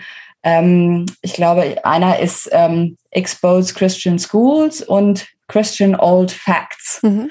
Ähm, wo man dann beispielsweise Beschreibungen sieht, wie die Sklaven glücklich die Baumwolle pflücken, weil sie wussten, dass abends ein warmes Essen auf dem Tisch steht, was ihnen ihr Herr quasi kostenlos zur Verfügung gestellt hat, im Gegenzug für die Versklavung. Also das ist nur ein Beispiel. Und der Sinn und Zweck dessen, warum interessiert es die so, was Grundschulkinder lernen? Das ist ja erstmal irgendwie nicht so, nicht so ersichtlich. Das liegt daran, dass die religiöse Rechte ihre komplette Existenzberechtigung, also ihre Legitimation aus diesem Märchen Amerika wurde von Christen für Christen als christliches Land gegründet zieht. Und es gibt da eine ganze Industrie dahinter, die damit beschäftigt ist, dieses Märchen Märchen ist zu nett gesagt, diesen Mythos in so viele Schulbücher wie möglich zu bekommen. Es werden Massen an DVDs, Dokus und so weiter produziert. Es gibt Heritage Tours in Washington, wo du dir das christliche, den angeblich christlichen, das christliche Fundament Washingtons äh, dir anschaust. Und das Ganze ist auch kein Randphänomen. Also wenn man sich beispielsweise einen meiner, meiner Lieblingsprotagonisten mit sehr viel Ironie äh, David Barton anschaut. Das ist so der selbsternannte Star-Historiker. Er ist kein Historiker. Der war mhm. vorher Grundschullehrer. Mhm. Ähm, ich glaube für Mathe, wenn ich mich richtig erinnere. Mhm. Ähm, wenn man sich den anschaut, der im Übrigen so grottig schlechte und falsche Bücher geschrieben hat, dass konservative evangelikale Historiker Gegendarstellungen geschrieben haben. ähm, ich glaube, vor allem eines seiner Bücher über Jefferson war so grottig, dass äh, zwei evangelikale Konservative Historiker ein ganzes Gegenbuch geschrieben haben. Ähm, aber der hat hohe Beziehungen äh, in die Republikanische Partei, war selbst, äh, wenn ich mich recht erinnere, ich glaube im Vorstand der Republikanischen Partei in Texas eine Zeit lang, ähm, spricht im Kongress, ähm, ist äh, Experte vor dem Supreme Court und es ist halt alles Bullshit. Aber es ist schlau gemachter Bullshit. Und wenn man sich halt nicht jetzt in den Details der amerikanischen Geschichte auskennt, kann es, wenn man dieses schick produzierte, diese schick produzierte Story hört oder man sich zum ersten Mal mit der konfrontiert sieht, kann es schwer sein, was darauf zu antworten, weil halt beispielsweise nicht jeder weiß, ja, auf dem Geld steht in God We Trust, aber halt erst seit den 50er Jahren. Mhm. Ähm, also das sind so Beispiele. Mhm. Und jetzt zum Thema Geldschein, das ist jetzt auch kein albernes Mini-Beispiel, sondern wir hatten es im letzten Jahr, hat eine Senatorin, ich habe den Staat vergessen, es war was Republikanisches, hielt in einer Senats, in einem Senatskomitee den Geldschein hoch und sagte, aber hier steht drauf, in God we trust. Ich glaube, es ging damals um Beten an Schulen. Äh, da steht in God we trust. Das ist an unserem Geld. Deswegen ist es okay. Und ähm, man darf, glaube ich, nicht unterschätzen, wie gut das gemacht ist. Und indem man beispielsweise ähm, jetzt in verschiedenen Staaten die Gesetze ändert, was man in Schulen lehren darf. Texas wäre jetzt ein Beispiel. Ähm, Texas ist besonders deswegen interessant, weil die Schulbuchstandards des Landes sich nach Texas richten, weil Texas der größte Abnehmer für Schulbücher ist. Mhm. Das heißt, die Gesetze, die in Texas verabschiedet werden, haben unter Umständen Auswirkungen auf Schulbücher im ganzen Land, weil sich die Verlage daran orientieren. Und man hat jetzt teilweise gesehen, wozu diese Gesetze führen weil da quasi drin steht, alles, wobei sich ein Schüler, steht natürlich nicht drin weiße Schüler, aber das ist gemeint, unwohl fühlen könnte, darf nicht gelehrt werden. Und es müssen immer beide Seiten von allem gelehrt werden. Und da gab es jetzt ein Beispiel von, ich glaube, einem texanischen Schoolboard, wo eine Frau ähm, die dann deswegen in einen Shitstorm geriet, aber die Aussage war aus dem Kontext gezogen, die gesagt hat, wenn wir uns an das Gesetz halten, können wir theoretisch was auch nicht den Holocaust so lehren, wie wir ihn bisher gelehrt haben. Weil was machen wir, wenn ein Kind mit White Supremacist Nazi-Eltern kommt und sagt, aber wo ist denn die andere Seite? Mhm, also sie hat nicht dafür argumentiert, mhm. das ja, zu tun, mhm. sondern hat quasi ne, aufgezeigt, was das heißt. Und dasselbe gilt natürlich für Sklaverei. Aber die haben es doch auch ganz nett. Mhm. Und äh, gleichzeitig ist es natürlich auch verbunden mit den Wahlrechtsbeschränkungen, weil wenn ich nicht weiß, dass Wahlrechtsbeschränkungen historisch lange Tradition haben, dann erkenne ich vielleicht auch nicht, was daran jetzt so problematisch ist und dass Wahlrechtsbeschränkungen sich immer auf People, People of Color beziehen. Und ähm, bestimmte Dinge, von denen ich weiß, dass sie bei der Mehrheit der Bevölkerung unbeliebt sind, Stichwort Abtreibung, beschließe ich halt auch erst, nachdem ich das Wahlrecht geändert mhm. habe, weil dann können die Leute, denen das gefällt, schwerer abstimmen. Mhm. Also deswegen, es klingt so blöd, aber es hängt tatsächlich alles zusammen. Ja. Wenn, wenn wir noch einen Augenblick bei den äh, Schulen bleiben, es ging ja. jetzt in den letzten Tagen so ein bisschen durch die amerikanischen Medien eine Geschichte, dass irgendwie eine Mutter ihren kleinen Sohn abgeholt hat von der Schule und äh, der äh, eröffnete ihr dann, er würde sich nie wieder mit irgendwas impfen lassen und seine Lehrerin hätte im Übrigen gesagt, dass Trump noch Präsident ist. Äh, ich meine, die Lehrerin sei auch belangt oder zumindest verwarnt worden. Dann äh, sind das vollkommen durchgeknallte exotische Einzelfälle oder hast du schon das Gefühl, das könnte durchaus vielleicht auch so, dass man es nicht unbedingt mitkriegt, mal öfter vorkommen unter den Lehrerinnen und Lehrern? Also ich glaube, das ist schon was, das je nachdem, wo man sich im Land befindet, öfter mal vorkommen kann. Ich würde jetzt nicht davon ausgehen, dass es flächendeckend ist, aber was, glaube ich, tatsächlich der Fall ist, und auch da kann man quasi die rote Linie von den 70ern bis heute ziehen, ist, dass rechte Aktivisten versuchen, diese Schoolboards zu übernehmen mhm. und sie unter Druck zu setzen. Also Schoolboards sind, ähm, sind äh, quasi Gremien, die für den Bezirk oder die Gegend ähm, das Curriculum beispielsweise bestimmen. Also das wird jetzt nicht äh, landesweit festgelegt, sondern das macht jeder Bundesstaat äh, selber und deswegen haben die eben eine solche Macht. Dafür kann jeder kandidieren. Und ähm, das ist was, was normalerweise so völlig unter dem Radar der Medienöffentlichkeit läuft, weil wen interessiert das, wenn irgendwo im County so und so jetzt eine Schoolboard-Wahl stattfindet. Mhm. Aber die religiöse Rechte hat schon in den 70ern ähm, bemerkt und damals ging es tatsächlich, also die Themen sind dieselben. Ähm, da gab es äh, tatsächlich Aufstände und Unruhen, also inklusive Brandanschlägen, ähm, weil das Ganze nennt sich die Schulbuchkontroverse, was sehr euphemistisch ist. Ähm, da ging es darum, dass ein Schoolboard Bücher einführen wollte, was die äh, die quasi die Contributions äh, von People of Color zur amerikanischen Kultur stärker in den Vordergrund stellen wollte. Also quasi ganz platt gesagt, mehr Bücher über People of Color von People of Color. Und das ähm, wurde geframed als der Versuch, die Kinder zu indoktrinieren, und zwar mit säkularem Humanismus und zu hypersexualisieren.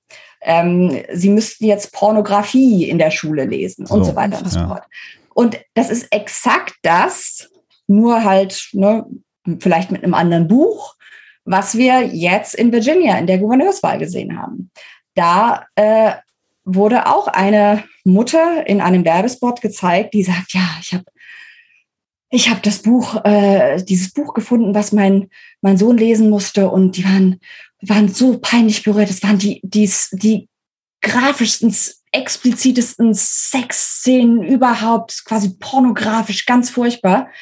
Und sie sagt in dem Werbespot nicht, um welches Buch es sich handelt. Es handelt sich um Beloved von Toni Morrison, ähm, wo Szenen sexuellen Missbrauchs vorkommen im Kontext der Sklaverei, ähm, was dann als Pornografie geframed wird. Und damit, und damit will man das Buch aus der Schule entfernen, genau. damit eben nicht mehr die äh, Sklaverei mit sexuellen genau. Übergriffen äh, beschrieben genau. wird, sondern es wird aber umgetönt.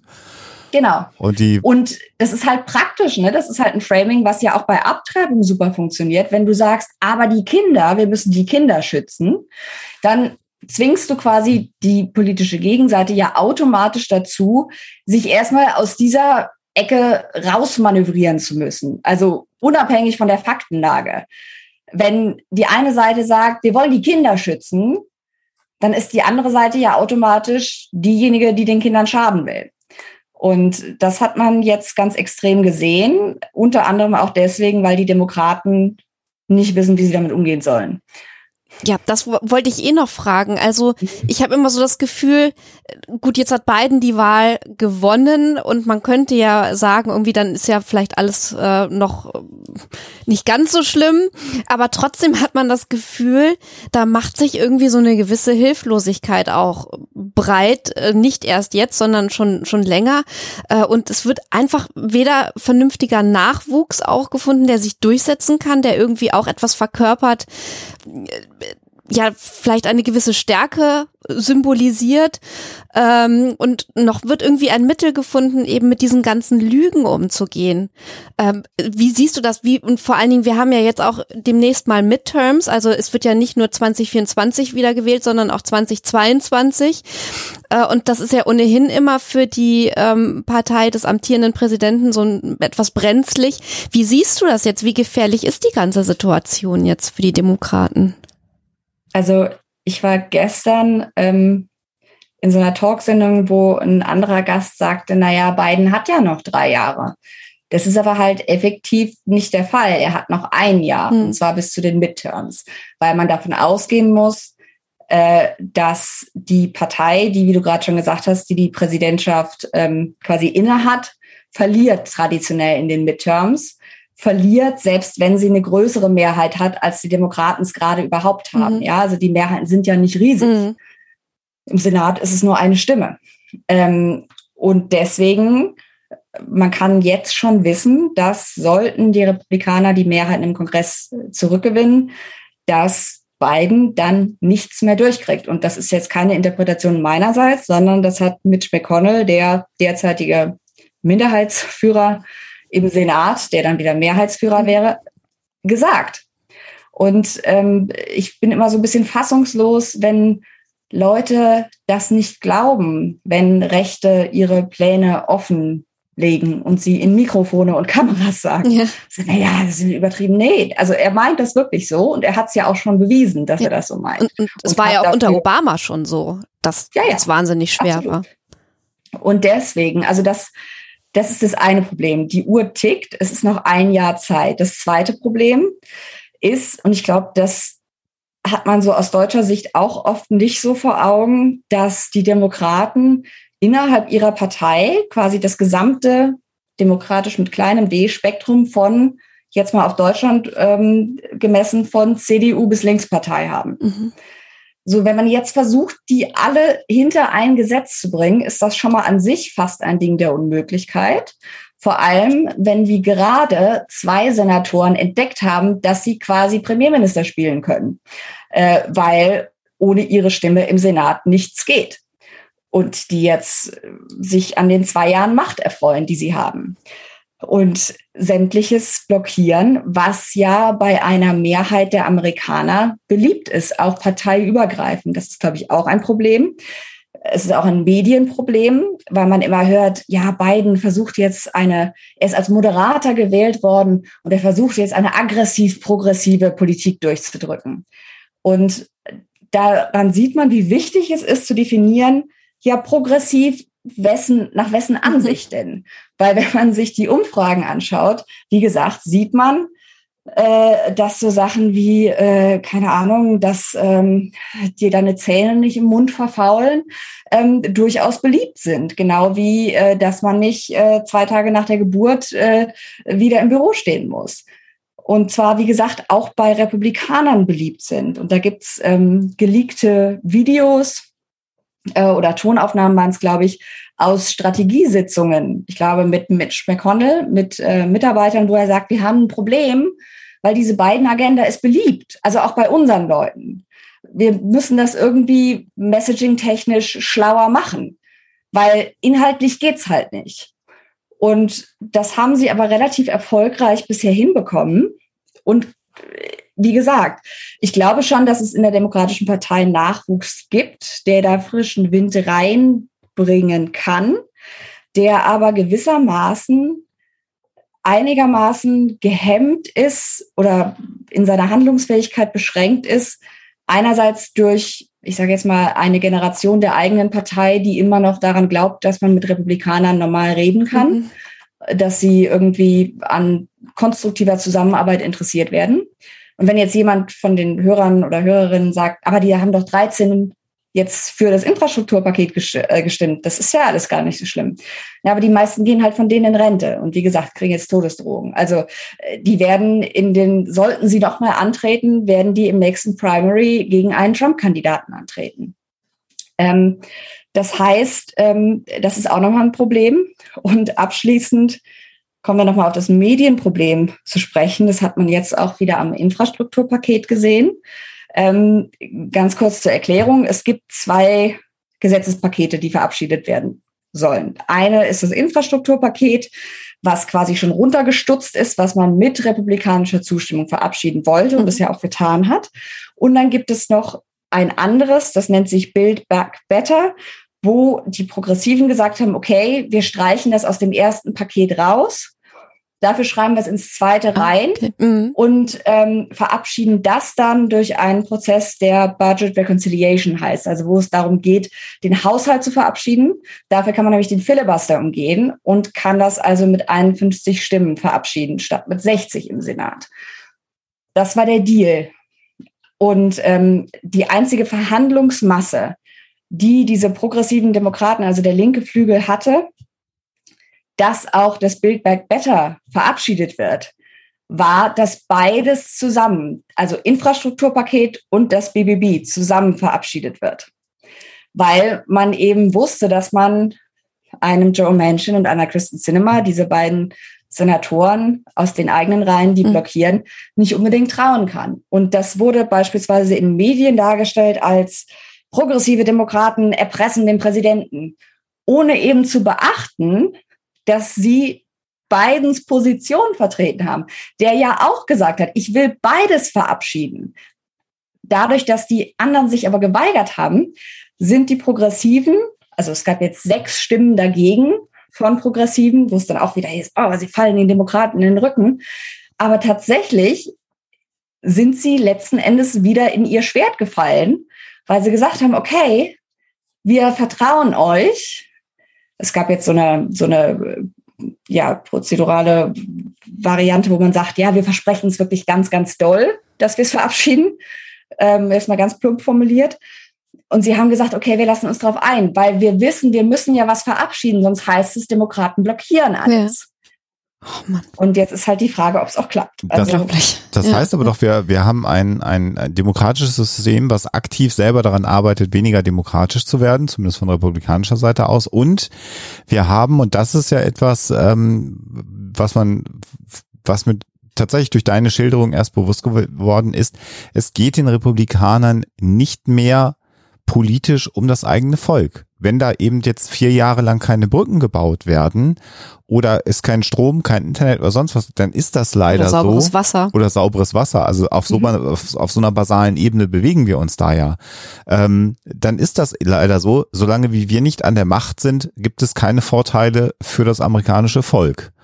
Und mhm. das finde ich ist ein, ein, eine, eine Pille, an der ich immer noch schlucke und die ich auch erst langsam verstehe, natürlich durch deine Arbeit und es gibt ja auch andere, die über diese Dinge berichten. Mhm. Aber das ist doch unvorstellbar. Naja, also, also ich, da muss ich vielleicht einschränken. Also ganz so unvorstellbar ist es nicht, weil wir haben in Deutschland eine Partei, die ja auch sagt, wir sind dann gut, wenn es der, wenn es Deutschland, Deutschland schlecht geht. geht. Welche Partei ja. ist es? Es ist die AfD. Also so in ganz kleinen ja, Grundzügen ja. haben wir das halt aber auch, aber haben, nicht in den Dimensionen. Wir, sagen, wir haben ein bisschen mehr demokratische Vielfalt und es ist jetzt ja nicht so, äh, es wählen mhm. zu viele Menschen die AfD, aber wir haben ja noch ein anderes politisches Spektrum. Das haben wir ja in Amerika mhm. eben nicht mehr. Wir haben diesen zwei Parteien-System.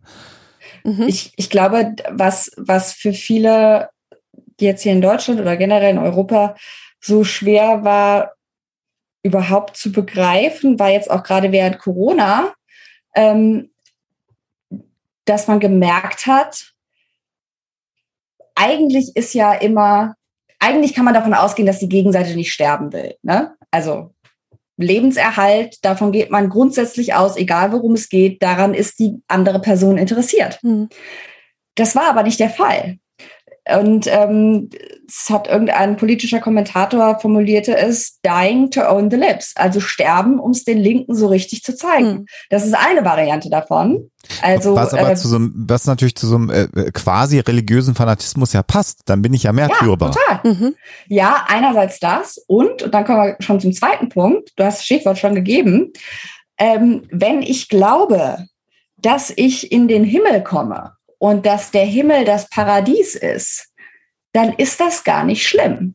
Dann ist das auch nicht schlimm, wenn mein Kind daran stirbt. Dann ist das auch nicht schlimm, wenn ich sterbe. Und das gibt es natürlich in verschiedenen Schattierungen. Aber letzten Endes ist es halt schon so, und es gibt ja diverse Interviews mit diesen Leuten, wo man das eben sieht, ähm, wo dann gefragt wird, aber haben Sie nicht Angst, dass Ihr Kind stirbt? Und dann wird halt gesagt, dann war es halt Gottes Wille. Und dann geht es ihm ja auch gut. Und ich glaube, das ist auch nochmal ein Punkt, wo man sich vielleicht auch als Gesellschaft generell nochmal reflektieren muss. Ja, ich weiß, nicht jeder Christ sieht das so krass, aber inwiefern vielleicht auch die eigene Religion sowas befördert. Und das ist nämlich, weil da, dagegen kannst du nicht mehr argumentieren. Ja. Naja, ich meine, selbst Laschet hat in einem Interview gesagt, ja. wenn du äh, sozusagen das Himmelreich vor Augen hast, dann machst du eine andere Politik, als wenn du das nicht hast. Das kommt von einem deutschen, ja. Äh, zwar mit einem sehr, sehr, sehr, sehr, sehr, sehr christlichen Hintergrund, aber von einem deutschen Politiker. Das ist ja. krass Und einfach. Glücklicherweise also war unser Land noch nicht bereit ja. genug, äh, äh, dem zu genau. folgen. Das muss man ja auch mal sagen. Ja. Glücklicherweise. Ja, aber es ist letzten Endes ist es eine Logik wie aus dem Mittelalter. Ja. Mach dir nichts draus, dass es dir scheiße geht, gerade, dass du auf dem Acker irgendwie 16 Stunden stehst. Ähm, Im Paradies wird es dann besser. Und das ist natürlich praktisch, weil da muss man auch nichts ändern. Mhm. So, jetzt haben wir in Amerika erlebt, äh, Annika, und du hast es ja schon beschrieben, dass das eine lange Entwicklung ist. Das sind Dekaden, äh, über die daran jetzt gearbeitet wurde. Und jetzt könnte man sagen, gut, schade für Amerika, aber lass uns noch mal einmal gemeinsam einen Blick äh, nach Europa werfen. Und wenn man eben so eine Analyse wie von dir hat, so im Detail, ähm, schaust du auf Länder wie Polen, wie Ungarn und äh, hast, findest du da Parallelen? Ich weiß, das ist jetzt nicht dein, dein Feld der Expertise, aber gibt es da Dinge, die dich anspringen, wo man dann auch mal sagt, jetzt müssen wir auch langsam bei uns im Vorgarten aufräumen im europäischen, in Anführungsstrichen? Oh, absolut. Also und noch nicht mal nur Parallelen, sondern ganz äh, direkte Verbindungen in die USA auch. Also ich habe ähm, im Buch ein Kapitel quasi diesem dem internationalen Netzwerk äh, mhm. gewidmet, mhm. weil religiöse Rechte verbindet man ja oft eben nur mit den USA. Tatsächlich ist aber das Gesamtziel, und auch das klingt so irre, aber es ist halt die Zielsetzung. Das Ziel ist nicht nur die Christianisierung Amerikas, sondern die Christianisierung der Welt. Hm. Mhm. Ähm, das klingt immer so absurd, wenn man dann irgendwie sagt, ja, du sagst, die wollen die Weltherrschaft. Und du sagst, naja, also nicht so, weil ihre, ihre große Angst in den ganzen Verschwörungsmythen ist ja immer das äh, One World Government. Mhm. Aber ähm, sie sind schon der Ansicht, dass die ganze Welt quasi Gott zu Füßen zu liegen hat. Und zwar ihrem Gott, ihrer Variante von Gott. Und deswegen sind die sehr gut vernetzt. Es gibt äh, diverse internationale Konferenzen, auf denen man sich einmal im Jahr äh, einmal im Jahr trifft und ähm, wo im Übrigen dann auch mal äh, Gloria von Turn und Taxis eine Rede hält ähm, oder wo man sich mit ungarischen rechten Christen trifft oder wo man Beziehungen zu äh, russisch-orthodoxen pflegt äh, mit einem äh, ganz gewaltigen rechten Einschlag. Also ne, auch da nur ein Teil, aber ein nicht äh, zu klein zu schätzender Fall. Und also ich habe es ja jetzt bei Recherchen, wir haben ja gerade eben schon über Laschet geredet, ähm, sein Berater Liminski mhm. ähm, war ja auch in den Schlagzeilen dann doch irgendwann ähm, wegen seines, ich sage jetzt mal höflich, rechtskonservativen religiösen Hintergrundes. Mhm. mhm. Und auch da muss man weder in der Biografie noch bei den Organisationen, in denen er sich engagiert hat oder wo er im Vorstand sitzt. Auch da, wenn man da zu Partnerorganisationen geht, muss man nicht so wahnsinnig lange suchen, bis Verbindungen auch in die USA sind. Und sei es nur, dass äh, beispielsweise äh, angeraten wird, ja, wenn du mit äh, in Anführungsstrichen homosexuellen Gefühlen kämpfst, äh, empfehlen wir dir diese Website und dann bist du weitergeleitet zu einer Website äh, von einer von der katholischen Kirche anerkannten Organisation in den USA, die letzten Endes Conversion Therapy nur unter einem netteren Namen betreibt. Also äh, ohne dass es verschwörerisch klingt, es gibt Verbindungen. Das heißt natürlich nicht, dass wir eine religiöse Rechte haben, die exakt so gut aufgestellt ist wie in den USA. Ich glaube, das ist auch nochmal wichtig zu sagen.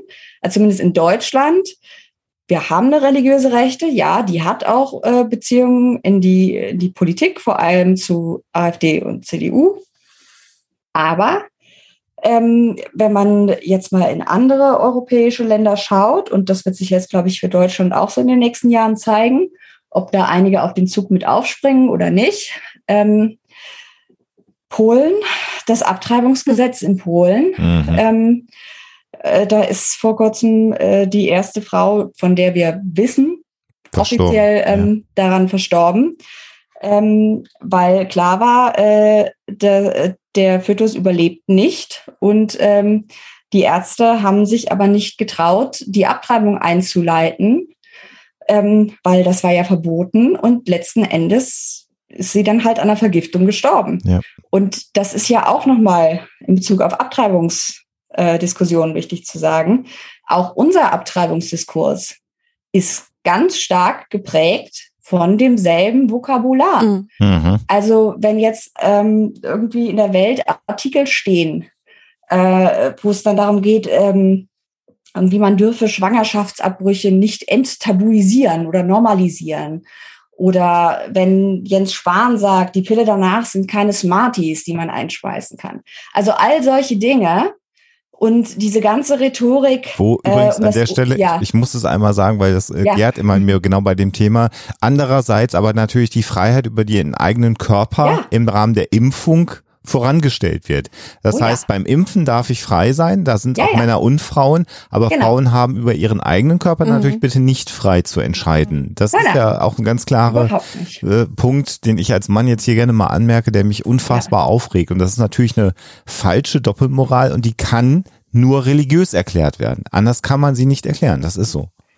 Und äh, tatsächlich sieht man ja jetzt auch in den USA, dass man kann da ja für ähm, diverse Dinge quasi, ja, ich sage jetzt mal salopp, so ein so einen religiösen Klippo-Zettel kriegen. Also ich muss mich daran nicht halten, wenn es gegen meine deeply held, sincerely held religious beliefs, gegen meinen tiefen Glauben verstößt, muss ich nicht machen.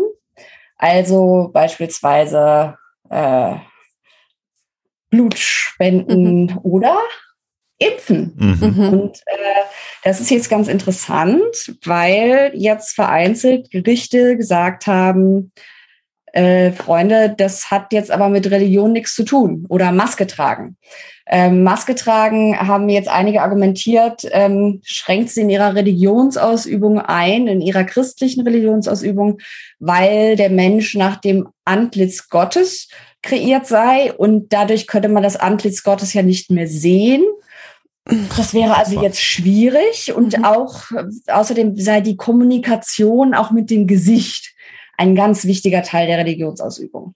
Und ähm, je nachdem, wo man in den USA ist, geht das halt durch oder nicht. Je nachdem, Ähm, welche Recht, Richter auch unter Umständen schon installiert Genau. sind. Da sind wir wieder bei der Einflussnahme natürlich. ja, es schließt sich der Kreis. Ja, das ist das Schöne und das Schreckliche an dem Thema. Ja. Ähm, aber ja, genau. Also, und da sehen wir halt auch, ähm, wenn wir bei den Gerichten sind, dass es eben ein Projekt ist, was auf Jahrzehnte und teilweise sogar auf Jahrhunderte Mhm. angelegt ist. Deswegen sind, also es ist ja, wenn man sich das anguckt, egal ob jetzt amerikanische Medien oder deutsche Medien, alle paar Jahre schreibt jemand einen Nachruf auf die religiöse Rechte. Sie sind jetzt am Ende. Mhm. Es ist jetzt vorbei. Es werden immer weniger. Ohne halt zu verstehen oder verstehen zu wollen, ähm, dass diese Leute nicht in Wahlzyklen denken. Wenn jetzt ein David Barton sagt, hier unser lustiger Fake-Historiker, ähm, dass es wichtig ist, die nächste Generation der Kulturkämpfer zu Hause zu unterrichten, dauert das ja 40 Jahre oder 50, bis die für den Senat kandidieren können. Das ist aber egal, weil man durchaus auch bereit ist, so lange zu warten und weil man auch bereit ist, ähm, Niederlagen hinzunehmen. Also das ist quasi nur für die, äh, wenn man bei einem sehr plastischen Bild bleiben will, weißt du, fahren halt im Auto, übles Schlagloch, haust du dir einmal den Kopf an und fährst halt weiter. Und äh, der Rest sagt, ah nee, Schlagloch, das ist vorbei, muss jetzt aufhören. Und das ist so absurd, Mhm. aber man versteht es halt nur, wenn man sich diese ganz andere Dimension bewusst ist. Deswegen ist auch bis zum gewissen Grad der religiösen Rechten auch, Verzeihung, scheißegal, ob jetzt Trump kandidiert oder jemand anderes Mhm. oder wer nach ihm kandidiert. Weil sie werden schon jemanden finden und sie sind quasi bereit, das auf sich zukommen zu lassen und auch Niederlagen einzustecken, weil ja sowieso sie sich letzten Endes quasi in der Oppositionsposition rhetorisch viel wohler fühlen. Weil es ist halt wahnsinnig schwer zu argumentieren, dass du eigentlich zu einer verfolgten Mehrheit, einer angeblichen Mehrheit gehörst, wenn du die Präsidentschaft und beide Häuser im Kongress hast. Das lässt sich rhetorisch, also sie haben es zwar versucht und die Anhänger haben es auch geglaubt, aber es ist rhetorisch schwieriger Mhm. als ähm, wenn man jetzt in der Oppositionsposition ist. Und deswegen hat sich da, glaube ich, bei allem Frust über die Niederlage zumindest bei dem einen oder anderen der Führungsriege, glaube ich, auch eine gewisse Erleichterung eingestellt. Weil man jetzt halt wieder auf bekanntem Terrain war nach der Wahlniederlage, so absurd es klingt. Ähm, wenn, wenn wir jetzt, also wir haben jetzt, glaube ich, verschiedene Zähne ziehen können in diesem Gespräch, Zähne, an denen wir vielleicht gehangen haben, aber sie sind ja. jetzt halt weg. Also ähm, der Zahn, dass das, was in den USA passiert, uns, also keine Wechselwirkung mit uns in Europa hat. Ich glaube, davon können wir uns verabschieden, dass jetzt, ähm, dass es immer automatisch so ist, dass Demokratie sich schon irgendwie durchsetzt, ähm, sollte man nicht als selbstverständlich hinnehmen. Gibt es denn irgendetwas, das dir so ein bisschen Hoffnung macht? Darf ich?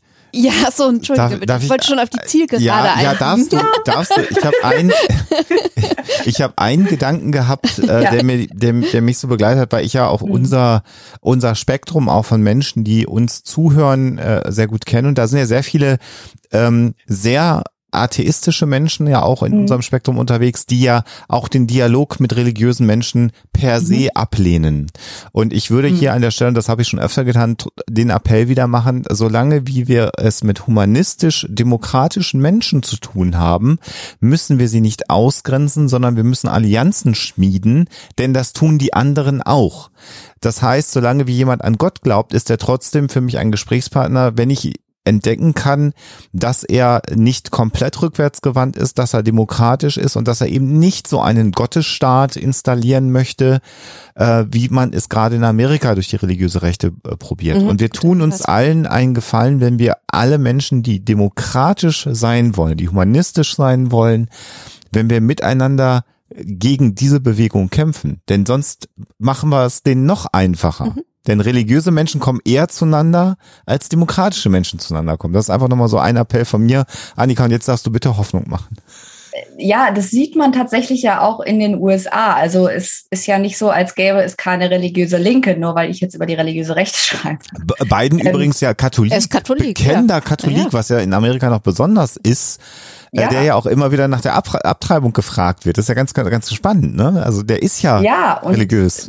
Das ist besonders deswegen spannend, weil Amerika hat ja eigentlich eine lange Geschichte von Antikatholizismus. Ne? Als Kennedy gewonnen hat, äh, hieß es, oh, der nimmt jetzt äh, Befehle vom Papst an und mhm. ähm, das geht gar nicht. Und Biden ist ja, auch wenn ich mich recht erinnere, erst der zweite katholische äh, Präsident nach Kennedy halt. Ähm, und man sieht aber trotzdem, dass obwohl dieser Mann, ich glaube, mindestens einmal die Woche in die Messe geht. Ja, tiefgläubig. Äh, ja, und zwar wirklich überzeugend tiefgläubig. Ja. Also ich glaube nicht, dass das nur äh, Maskerade ist, weil man das muss man halt so machen, sondern ähm, der ist wirklich selbst tiefgläubig.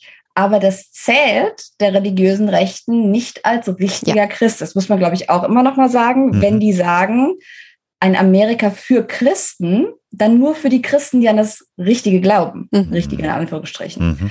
Und das bedeutet beispielsweise auch, dass sie, ähm, es gibt ja diverse ähm, Allianzen, die sich jetzt ähm, in der Rechten geschmiedet haben, dass jetzt eben auch Evangelikale beispielsweise mit rechten Katholiken gemeinsame Sache machen, was man ja lange nicht für möglich mhm. gehalten hat. Auch historische Wurzeln, wird auch im Buch erklärt.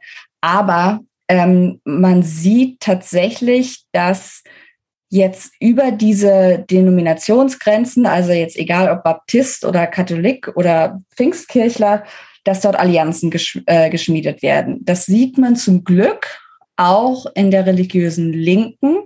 Ähm, das Problem ist halt, dass die überhaupt nicht über eine auch nur in Ansätzen vergleichbare Infrastruktur, politische Infrastruktur verfügt. Aber es gibt auch ähm, religiöse Amerikanerinnen und Amerikaner, die sich explizit gegen diesen christlichen Nationalismus aussprechen. Es gibt die Christian, äh, äh, die Christians Against Christian Nationalism. Es gibt äh, diverse Pastoren und Prediger und so weiter und so fort, die ja teilweise auch für politische Ämter kandidieren oder die sagen, ihr Aktivismus ist durchaus aus einem äh, gläubigen ja, aus einer, aus einer frommen Überzeugung mhm. motiviert. Mhm. Das will ja auch niemand anderen absprechen. Aber der Unterschied ist halt, dass sie nicht versuchen, anderen ihre Vorstellungen aufzudrücken mhm. oder mhm. überzusprechen. Mhm. mhm. Ich glaube, das muss man auch nochmal sagen. Es geht mir hier nicht darum zu sagen, äh, religiöse Menschen haben in der Politik nichts zu suchen. Kannst von mir glauben, woran du willst, Mhm. solange du halt nicht deinen Nachbarn dazu zwingen willst, seine Rechte einzuschränken, Mhm. damit deine Gesellschaftsvorstellung für alle gelten kann.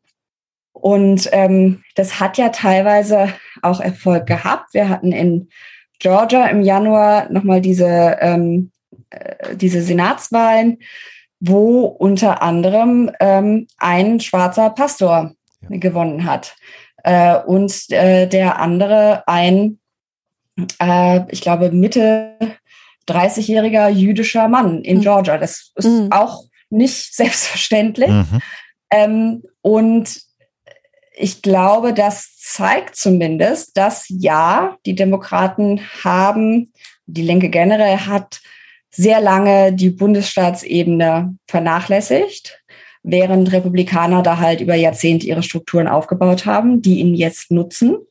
Und ja, sie hinken da wahnsinnig hinterher, aber es ist durchaus möglich, ähm, durch wirklich ähm, extremes Engagement zwar, aber dort etwas gegenzuhalten. Mhm. Tr- Trotzdem, ich versuche es positiv zu machen. Ich bitte dich darum. Inständig.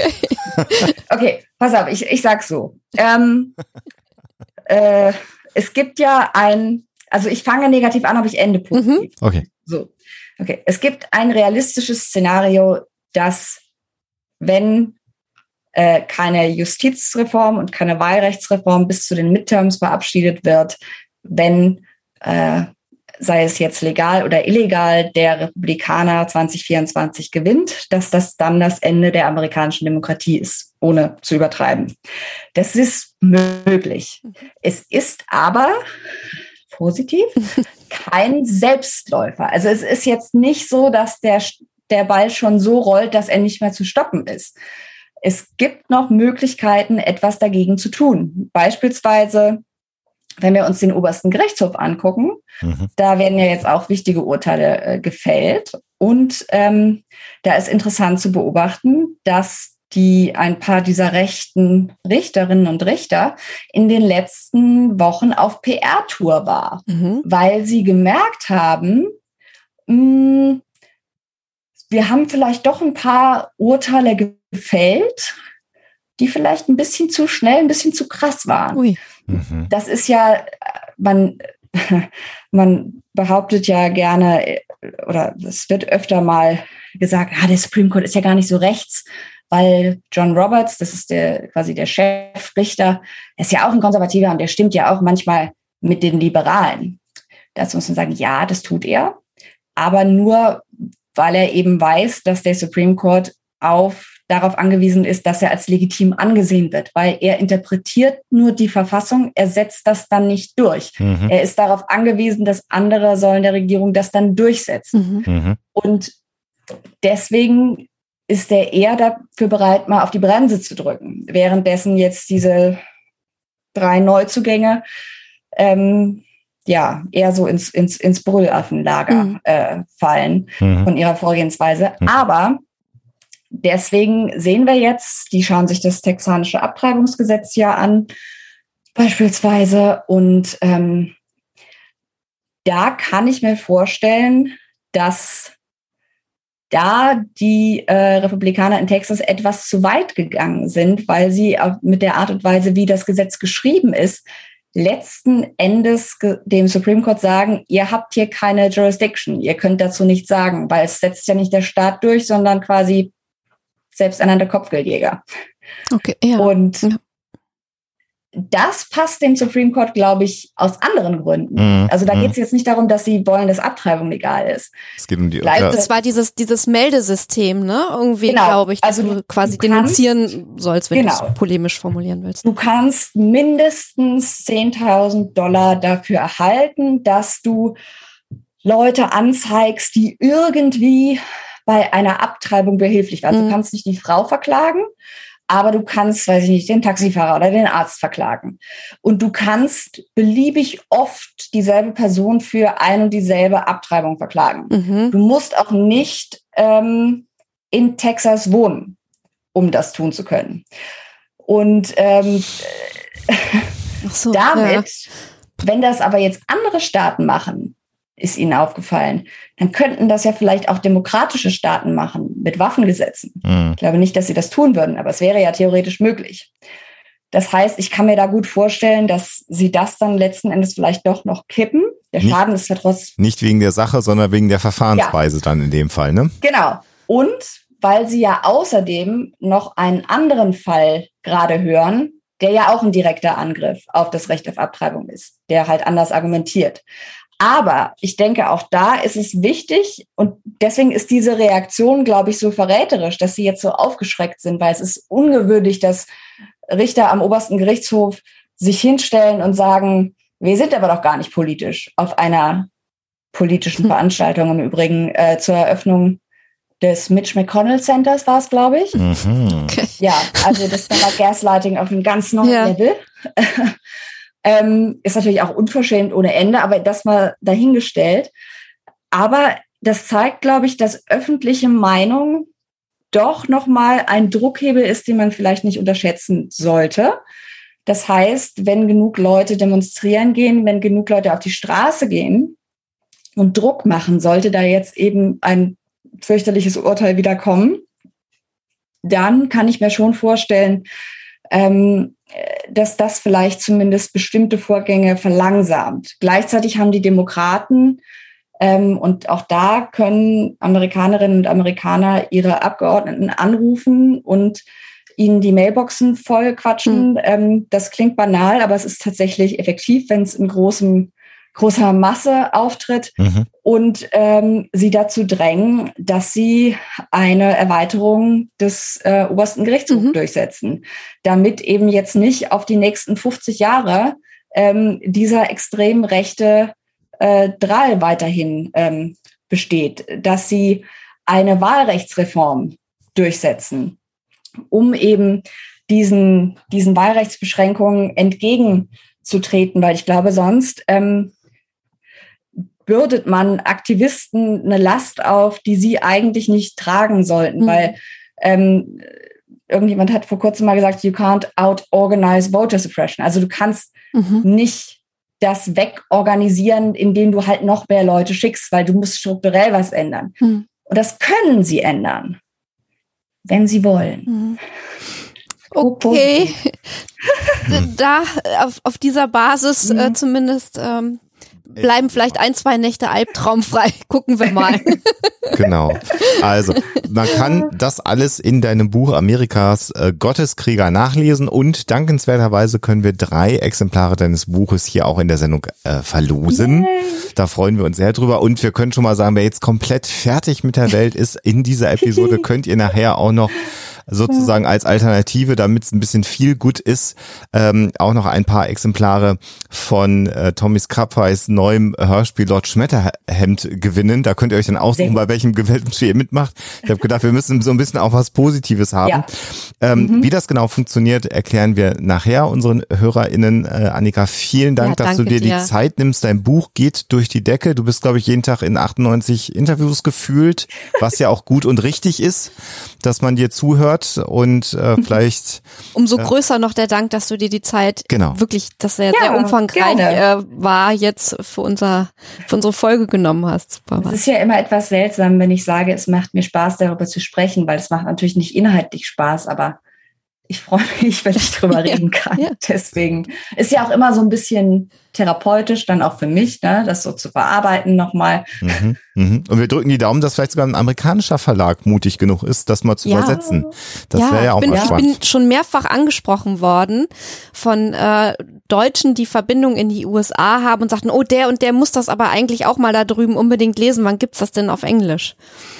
Ja, also wir sind ähm, im Moment dabei, es zu versuchen. Mhm. Es ist ähm, allerdings notorisch schwierig, ein deutsches Sachbuch in einer Mhm. Übersetzung an den Mhm. amerikanischen Mann oder Frau zu Ja. bringen.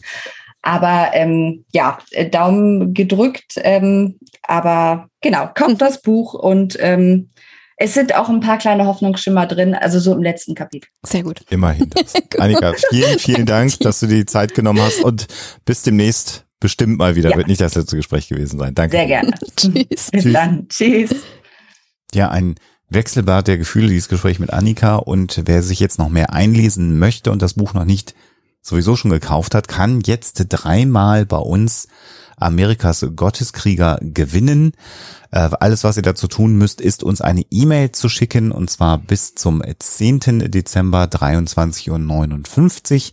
Alle E-Mails, die uns bis dahin erreichen, werden wir berücksichtigen und dann können, losen wir unter allen Einsendern äh, drei Exemplare von Amerikas Gotteskriegern aus.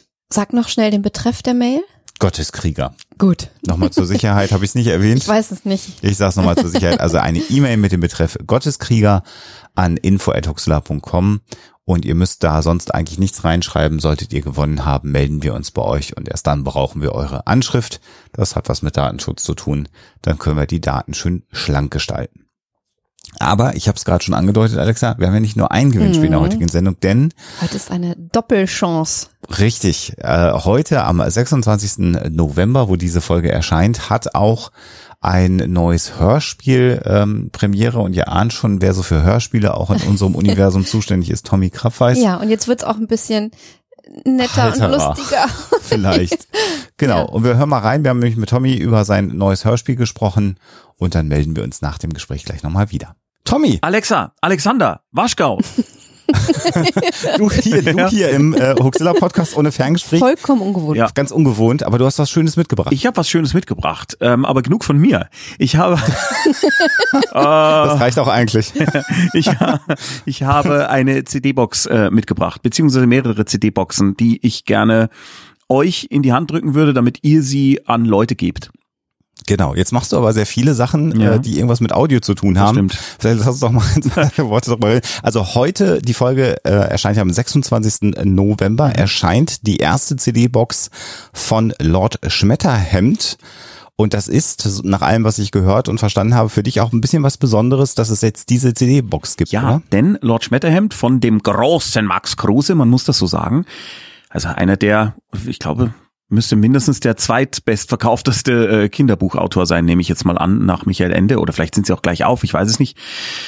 Der hat eines der Bücher geschrieben, die mich als Kind tatsächlich am meisten beeindruckt haben durch etwas, was man heute wohl Genre-Mix nennen würde. Denn es handelt von einem schottischen Lord und seinem Butler in Schottland, die Besuch bekommen von drei ihrer äh, der Urahnen des Lords, nämlich ähm, einer Truthenne, einem Kaninchen und einem Bernhardiner, was natürlich nicht wirklich seine Verwandten waren. Die dürfen aber nicht in Originalgestalt zurückkehren. Man darf also nicht wissen, welche Urahnen es sind. Auf jeden Fall kommen die in dieses Schloss, um ihm zu helfen, dass er das Schloss nicht verkaufen muss. Und das tun sie, indem sie in den wilden Westen reisen zusammen. Seid ihr noch? Bleibt bei mir. Ja. ja, ja, mach, mach, mach, mach mal weiter. um dort in einem Pueblo unter anderem einen Schatz zu finden und eine große ähm, Prophezeiung zu erfüllen. Und das ist alles sowas von bekloppt, weil es ist ein Western-Grusel-Abenteuer-Spaß-Dings da. Äh, Also sowas von irre. Und ich weiß noch, dass ich das als Kind so oft gelesen habe und jedes Mal wieder so begeistert darüber war, was da alles drinsteckt in diesem Ding. Und es ist jetzt auch so, als ich es jetzt als Erwachsener nochmal gelesen habe, um es als Hörspiel umzuschreiben, da ist es mir dann erst recht aufgefallen, als ich mir gesagt habe, wie weit war dieser Typ schon damals oder wie egal war ihm eigentlich alles, im positivsten aller Sinne, dass er das gemacht hat. Denn sowas So- kriegst du sonst eher nicht. Wie so ein Fieberwahn, ein bisschen, ehrlich Ja, wie gesagt. Ein lustiger. Ja, wie ein lustiger Fieberwahn, aber eben ein origineller und kreativer Fieberwahn. Also er hat ja schon, äh, das hat mir seine Nichte, die Dana Geisler erzählt, die auch eine Rolle spricht, die ist nämlich Sprecherin. Die hat gesagt, er hat schon sehr gerne auch so geschrieben, dass er nicht so hundertprozentig genau wusste, was als nächstes kommt. Ähm, und überrascht war. Und dann hat er seiner Familie unterm Weihnachtsbaum das vorgelesen und hat sie dann gefragt, Cool. und wie findet ihr es? Und das war so toll, weil die Dana dann erzählt hat, sie hat diese Geschichte, die sie jetzt mit uns aufgenommen hat, damals vom Weihnacht unterm Weihnachtsbaum vorgelesen bekommen. Und äh, besonders schön ist, dass sie gesagt hat, als sie dann die ersten Ausschnitte gehört hat, war sie auch auf positive Art irgendwie erschrocken, denn sie klang wie ihre Tante. Ich glaube, es war ihre Tante oder ihre Großmutter. Ich weiß es nicht mehr ganz genau, auf jeden Fall. Ja, äh, denn sie spricht die Truthenne. Ich glaube, es war die Großmutter. Ich glaube, Frau Kruse. Und du hast, wenn ich das richtig äh, recherchiert habe, ich habe ja fast ein bisschen journalistisch gearbeitet, Was? auch ein, enges persönliches Verhältnis zu Max Kruse gehabt, weil du das eigentlich gerne auch verfilmt Ja, hättest, also das ganze Thema, ne? Ich möchte nicht, äh, ich möchte nicht sagen eng, das ist zu viel. Ich habe ihn äh, wir haben mit ihm Kontakt gehabt, als er noch gelebt Oder hat. so. Jetzt wäre irgendwie seltsam. Und äh, Mhm. wir haben einen sehr tollen Abend miteinander verbracht äh, in einem äh, Restaurant in Starnberg, was wirklich, ich glaube, das hat subjektiv empfunden sechs oder sieben Stunden gedauert, aber nicht, weil es so langweilig war, sondern im Gegenteil, weil ich dachte, er möge es bitte nie aufhören. Das ist schon 20 Jahre her oder sowas, denke ich mal. Ich weiß gar nicht mehr wie lang. Mhm. Ähm, und da wollte er abklopfen, ob das denn, ob ich, der ich da damals die Filmrechte haben wollte, ob er sie mir denn geben würde.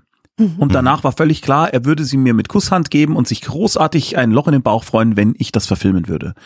Aber ich habe damals niemanden gefunden, keinen Verleih, äh, der auch nur ansatzweise auf die Idee gekommen wäre, äh, mir länger als drei Minuten zuzuhören.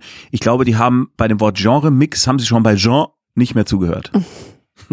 Und jetzt hast du es halt einfach, ähm, was du ja seit seit einigen Mhm. Jahren unfassbar erfolgreich machst, das Ganze als Hörspiel aufgelegt und hast auch wieder äh, ja ganz große Sprecher Ja. im Grunde genommen wieder gefunden oder bekannte Namen, die mitgemacht Vor allem haben. Ne? genau die, die wir wollten. Also wir haben von vornherein gedacht, ein, äh, der Olli Kalkofe muss den Bernhardiner sprechen. Muss. Wir Hm. müssen das irgendwie hinkriegen.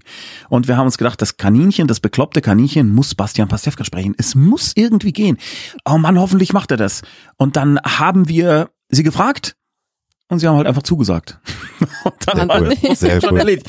Und äh, die Aufnahmesessions sind natürlich also das ist, das macht sowas von dermaßen Spaß. Also ich werde äh, jetzt zum Release ähm, noch ein paar Making-of-Clips raushauen. Wenn man mir da vielleicht irgendwo auf irgendeinem Social-Media-Dings da folgen möge, dann sieht man die. Das ist sowas von lustig, denn wir haben das im Ensemble aufgenommen. Also remote, aber im Ensemble. Also manche Leute waren bei uns in der Firma in verschiedenen Räumen und andere Leute waren über das Internet äh, mit einer Software, die jeder runterladen kann, äh, die Soundjack heißt, also wie Jack, der Stecker, äh, verbunden, wo man also wirklich nur wenige Millisekunden Verzögerung hat, so dass man wirklich Timing genau im Ensemble gemeinsam aufnehmen kann. Und wenn du solche Leute da vor dem Mikro hast, nicht zu vergessen äh, Stefan Günther, den vielleicht manche als die Stimme der Weasley-Zwillinge kennen, Mhm. oder Pascal Breuer, auch ein wahnsinns guter Sprecher und äh, toller Comedian, wie ich festgestellt habe. Die musst du einfach, die müssen zusammenspielen. Mhm.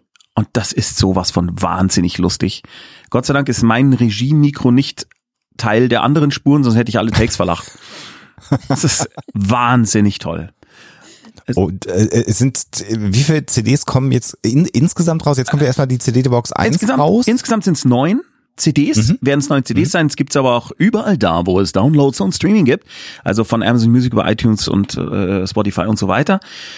Aber jetzt kommt eine CD-Box. Also es kann, also das gibt es sowohl zum Download und zum Streamen bei allen bekannten äh, Verkaufsstellen und Streamingstellen und Downloadstellen, aber das gibt's eben auch zeitgleich als CD-Box und da sind drei CDs drin und dann kommt in ein paar Wochen noch eine CD-Box mit nochmal drei und dann kommt nochmal eine CD-Box mit nochmal drei und dann hat man neun CDs und daran erkennt man dann, dass man sie alle hat. Das ist sehr gut. Ja. Das macht ja auch Sinn, dass es dreimal drei sind. Nicht wahr? Also zehn CDs wäre ja dann auch schwierig gewesen. Äh, stimmt, ja. Und ich glaube, dass die Ethnologin in euch oder in dir, Alexa, wenn du dir das anhörst, ich hoffe, du hörst es dir an, denn wir haben uns Ja, gerade ja. mit dem kulturellen Hintergrund so furchtbar Mühe gegeben, dass Mhm. ich schon dachte, die Mel, also meine Regieassistentin, verflucht mich irgendwann, weil wir es ganz genau genommen haben. Äh, zum Beispiel, also äh, ich glaube, das größte Thema waren die Native Americans. Ja. Mhm. Ja, Oh. ich bin schon so, ich bin, frage mich schon die ganze Zeit und ich, ich will es auch nicht gespoilert haben, Mhm. ich will es einfach erfahren, wie ihr das gemacht habt. Da freue ich mich schon Also richtig eine- drauf, eine- hier diesen, Eine Kleinigkeit muss ich sagen, wir haben es wirklich geschafft. Das Wort, es ist ja jetzt kein Wort wie das N-Wort, Indianer, man darf Mhm. es ja sagen, aber man kann ja auch versuchen, es zu vermeiden, weil es halt Mhm. einfach von den Besatzern, wenn man so will, äh, geprägt wurde. Ja. Darum haben wir es im gesamten Hörspiel geschafft, dass es nie ganz ausgesprochen wird. Da sind dann so Leute, die sind, aber sagen sie die Indi äh, sagt dann der, der Lord, die Native Americans. Und wir spielen also damit, dass er die. Leute äh, positiv belehrt. Und wir haben für alle ähm, Native Americans, die in dem Buch vorkommen, echte Vorbilder genommen, die auch wirklich miteinander verwandt sind. Also wenn jemand sagt, das ist mein Stiefvater oder mein Vater oder der und der, dann stimmt das auch wirklich. Und äh, wenn man dann die Namen googeln würde, dann würde man rausfinden, einer von ihnen wird später dann Geronimo heißen, einer ist Sitting Bull und so weiter und so fort. Und das macht ja. so viel Spaß. Wir haben, wir haben ja äh, mal in die alte, also ich kannte die noch als Kind, Mhm. in die alte Aufführung der Augsburger Puppenkiste reingeschaut und dann haben wir so beim Schauen, ist halt eine andere Zeit Mhm. Ja. Mhm. gewesen, eine andere Aufführung, andere Leute natürlich, aber auch festgestellt, das könnte man heute eigentlich schon fast nicht mehr so machen. Also Ja. von Rothaut über Indianer, also Total. was, da, alle Stereotype, die man so hat. Ja.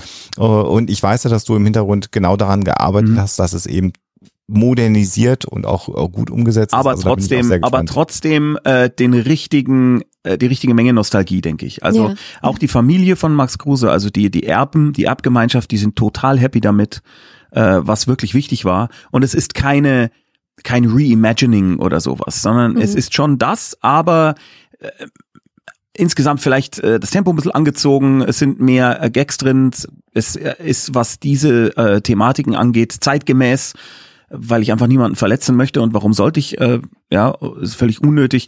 Und wir haben manche Dinge realistischer gemacht, als es im Buch war und auch als es in äh, der Puppenkiste ist, weil in dem Hörspiel erzählen wir es ja länger. Viel länger. Und es sind neun Stunden und nicht nur vier oder so. Und äh, dadurch nimmst du auch die Figuren ernster. Und wenn du die Figuren ernster nimmst, dann nimmst du auch das Setting ernster. Und da sind dann zum Beispiel so Dinge wie, man kann nicht mit einem kleinen Dampfschiff von Schottland einfach so nach Amerika dampfen. Das geht nicht. Oder es ging damals nicht. Es ging aber, hat mich mein Bruder belehrt, der Segler ist, mit einem Segeldampfschiff. Das heißt, wir haben das Ding quasi adaptiert in ein Segeldampfschiff, die gab es auch tatsächlich. Und äh, das erste Segeldampfschiff, was es äh, geschafft hat, ohne die Segel einzusetzen, bis nach Amerika zu fahren, hat tatsächlich das gemacht, was man eigentlich nur aus irgendwelchen Marx Brothers Filmen geht. Die haben wirklich am Ende dann mit äh, mit allem, was sie nicht mehr brauchten, den Kessel geheizt. Sie haben sogar einen Das Mast verfeuert, um noch Nein. an der Freiheitsstatue vorbeizukommen. Ja. Genau, das machen wir Irre. nicht. Aber wir haben dann zum Beispiel so Dinge äh, recherchiert wie, du musst irgendwann äh, Pause machen, äh, was heißt Pause machen? Du musst deinen Proviant auffüllen. Und wenn du in den Golf von Mexiko willst, dann gibt's da eine bestimmte Stelle, wo man das macht. Und da war dann auch tatsächlich damals so ein Hafen von Leuten, die sehr, sehr viel Geld genommen haben für verhältnismäßig wenig Frischwasser. Die letzte, letzte Raststätte Genau. in Deutschland. Quasi die Tankstelle, wo die Preise dann besonders Genau. hoch sind. Das haben wir, das haben wir auch erzählt. Ähm, und äh, dann auch den Weg, den Golf von Mexiko hoch und wo sie, wie weit konnte man denn damals mit so einem kleinen Schiff überhaupt den Golf von, äh, den, den Rio Grande hochfahren? Ja, und, und lauter solche Sachen. Und da habe ich mich dann so reingefuchst, dass ich im Endeffekt zehnmal so lange gebraucht habe, wie ich eigentlich hätte brauchen dürfen.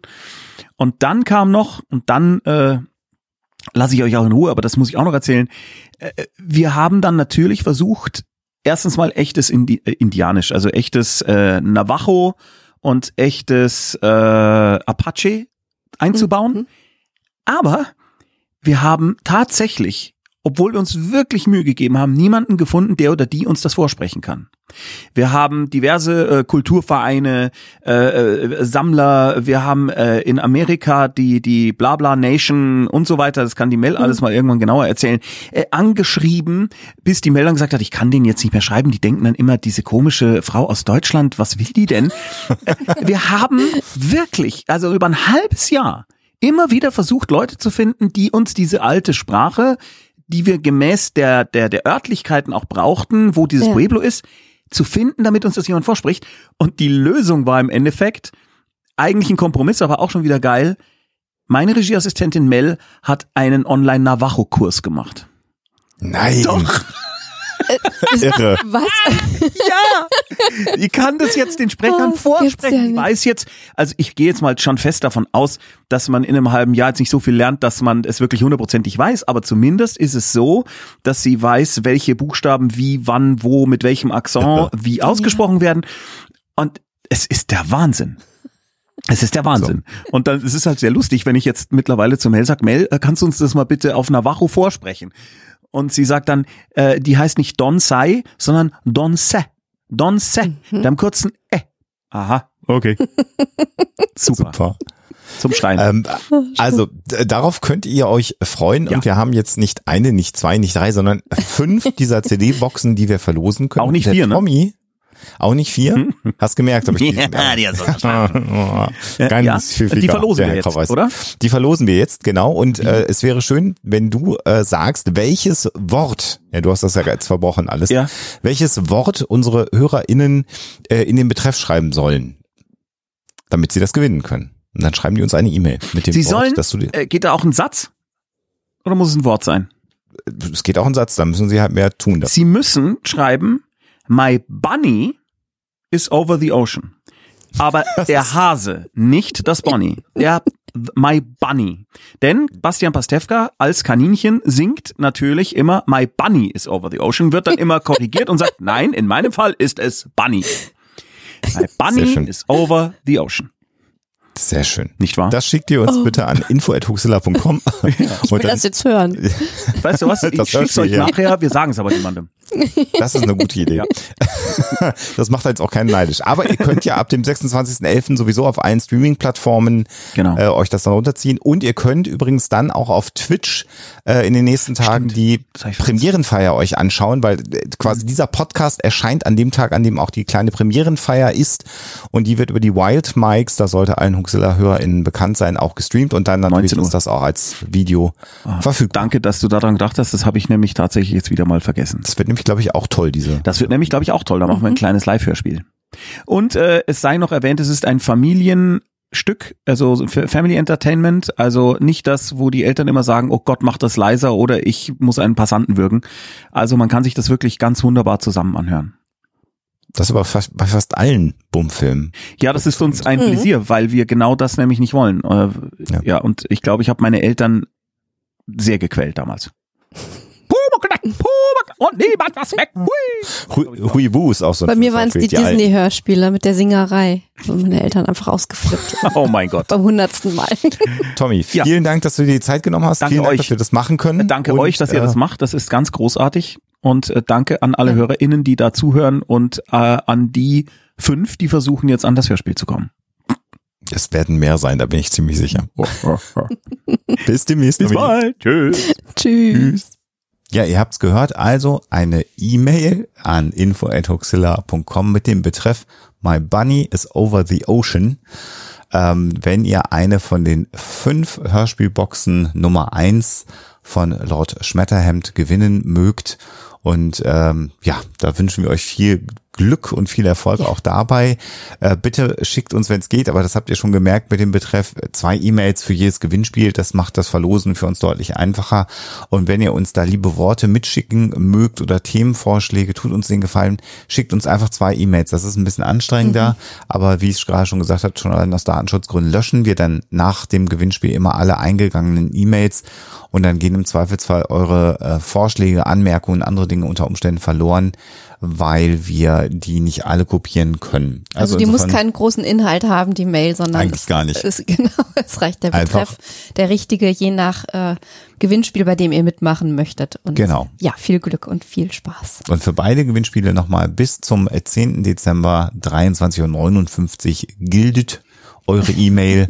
Danach dann nicht mehr und wir drücken euch allen die Daumen und hoffen, dass ihr bei dieser ja schon fast Weihnachtsverlosung äh, etwas abgreifen gr- könnt und wir drücken euch allen die Daumen. Aber ich habe es auch nach der langen Sendung nicht vergessen, Alexa. Eis, ich muss Eisbären, ich, ich will das jetzt wissen. Die Auflösung.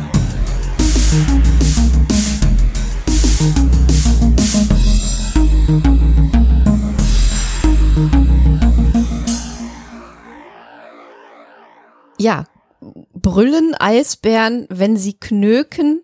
Ja oder nein? Und ich weiß gar nicht, ist der Begriff knöken überhaupt allen geläufig? Also wenn nicht. sie einen Haufen machen, Ja. brüllen die dann die Eisbären?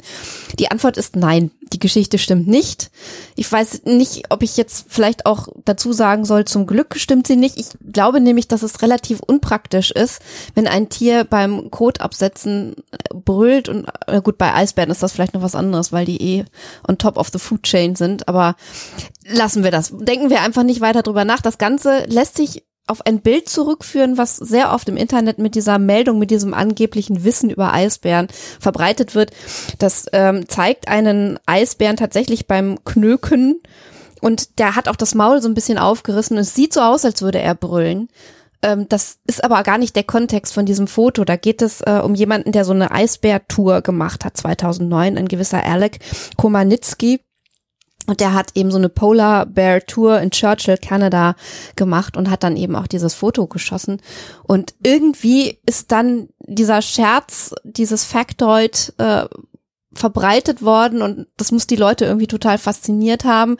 Und oftmals ist es ja so, wenn ein, ein Scherz, es hat ja sowas Scherzhaftes auch, diese mhm. Meldung, mhm. nur allzu oft wiederholt wird, dann denken Leute irgendwann, es ist eine richtige Meldung faktisches Wissen und dann irgendwie kriegst du es auch nicht mehr raus aus den Köpfen.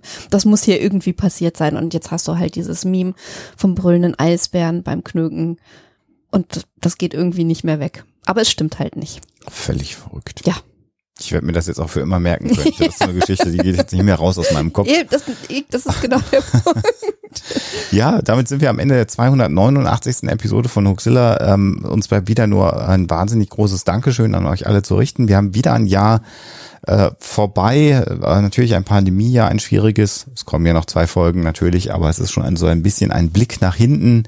Ähm, die Serverzahlen sind unglaublich, was die Downloads angeht. Ich werde da sicherlich Ende diesen oder Anfang nächsten Jahres nochmal ein bisschen Bericht drüber erstatten. Und wir können noch nicht drüber reden, aber es wird doch auch im Jahr 2020, äh, 22 natürlich, mhm. äh, ähm, also im nächsten Jahr einige Veränderungen bei uns geben die ganz aufregend werden sein werden und die aber auch für euch, glaube ich, sehr, sehr viel Positives bringen. Da dürft ihr gerne gespannt sein und ähm, sind wir auch. Wir auch, sowieso.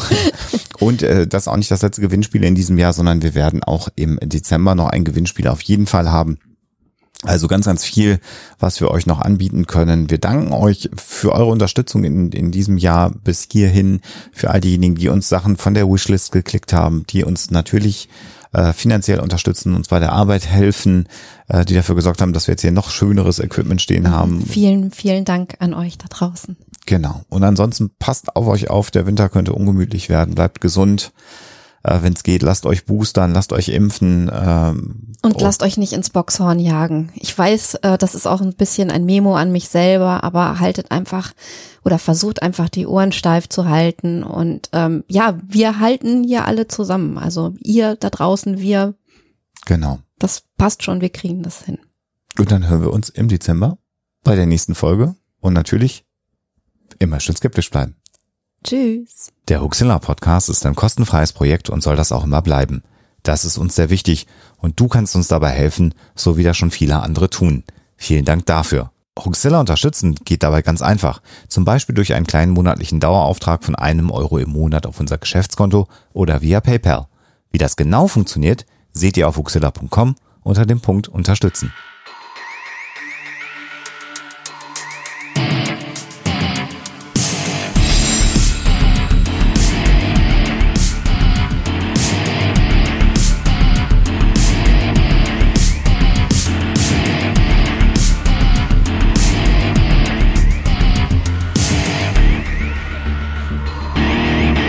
Schickt Fragen, Anmerkungen oder Feedback an info@huxilla.de. Und wenn ihr mögt, dann bewertet uns doch bei iTunes oder einer der anderen Podcast-Seiten, die uns führen.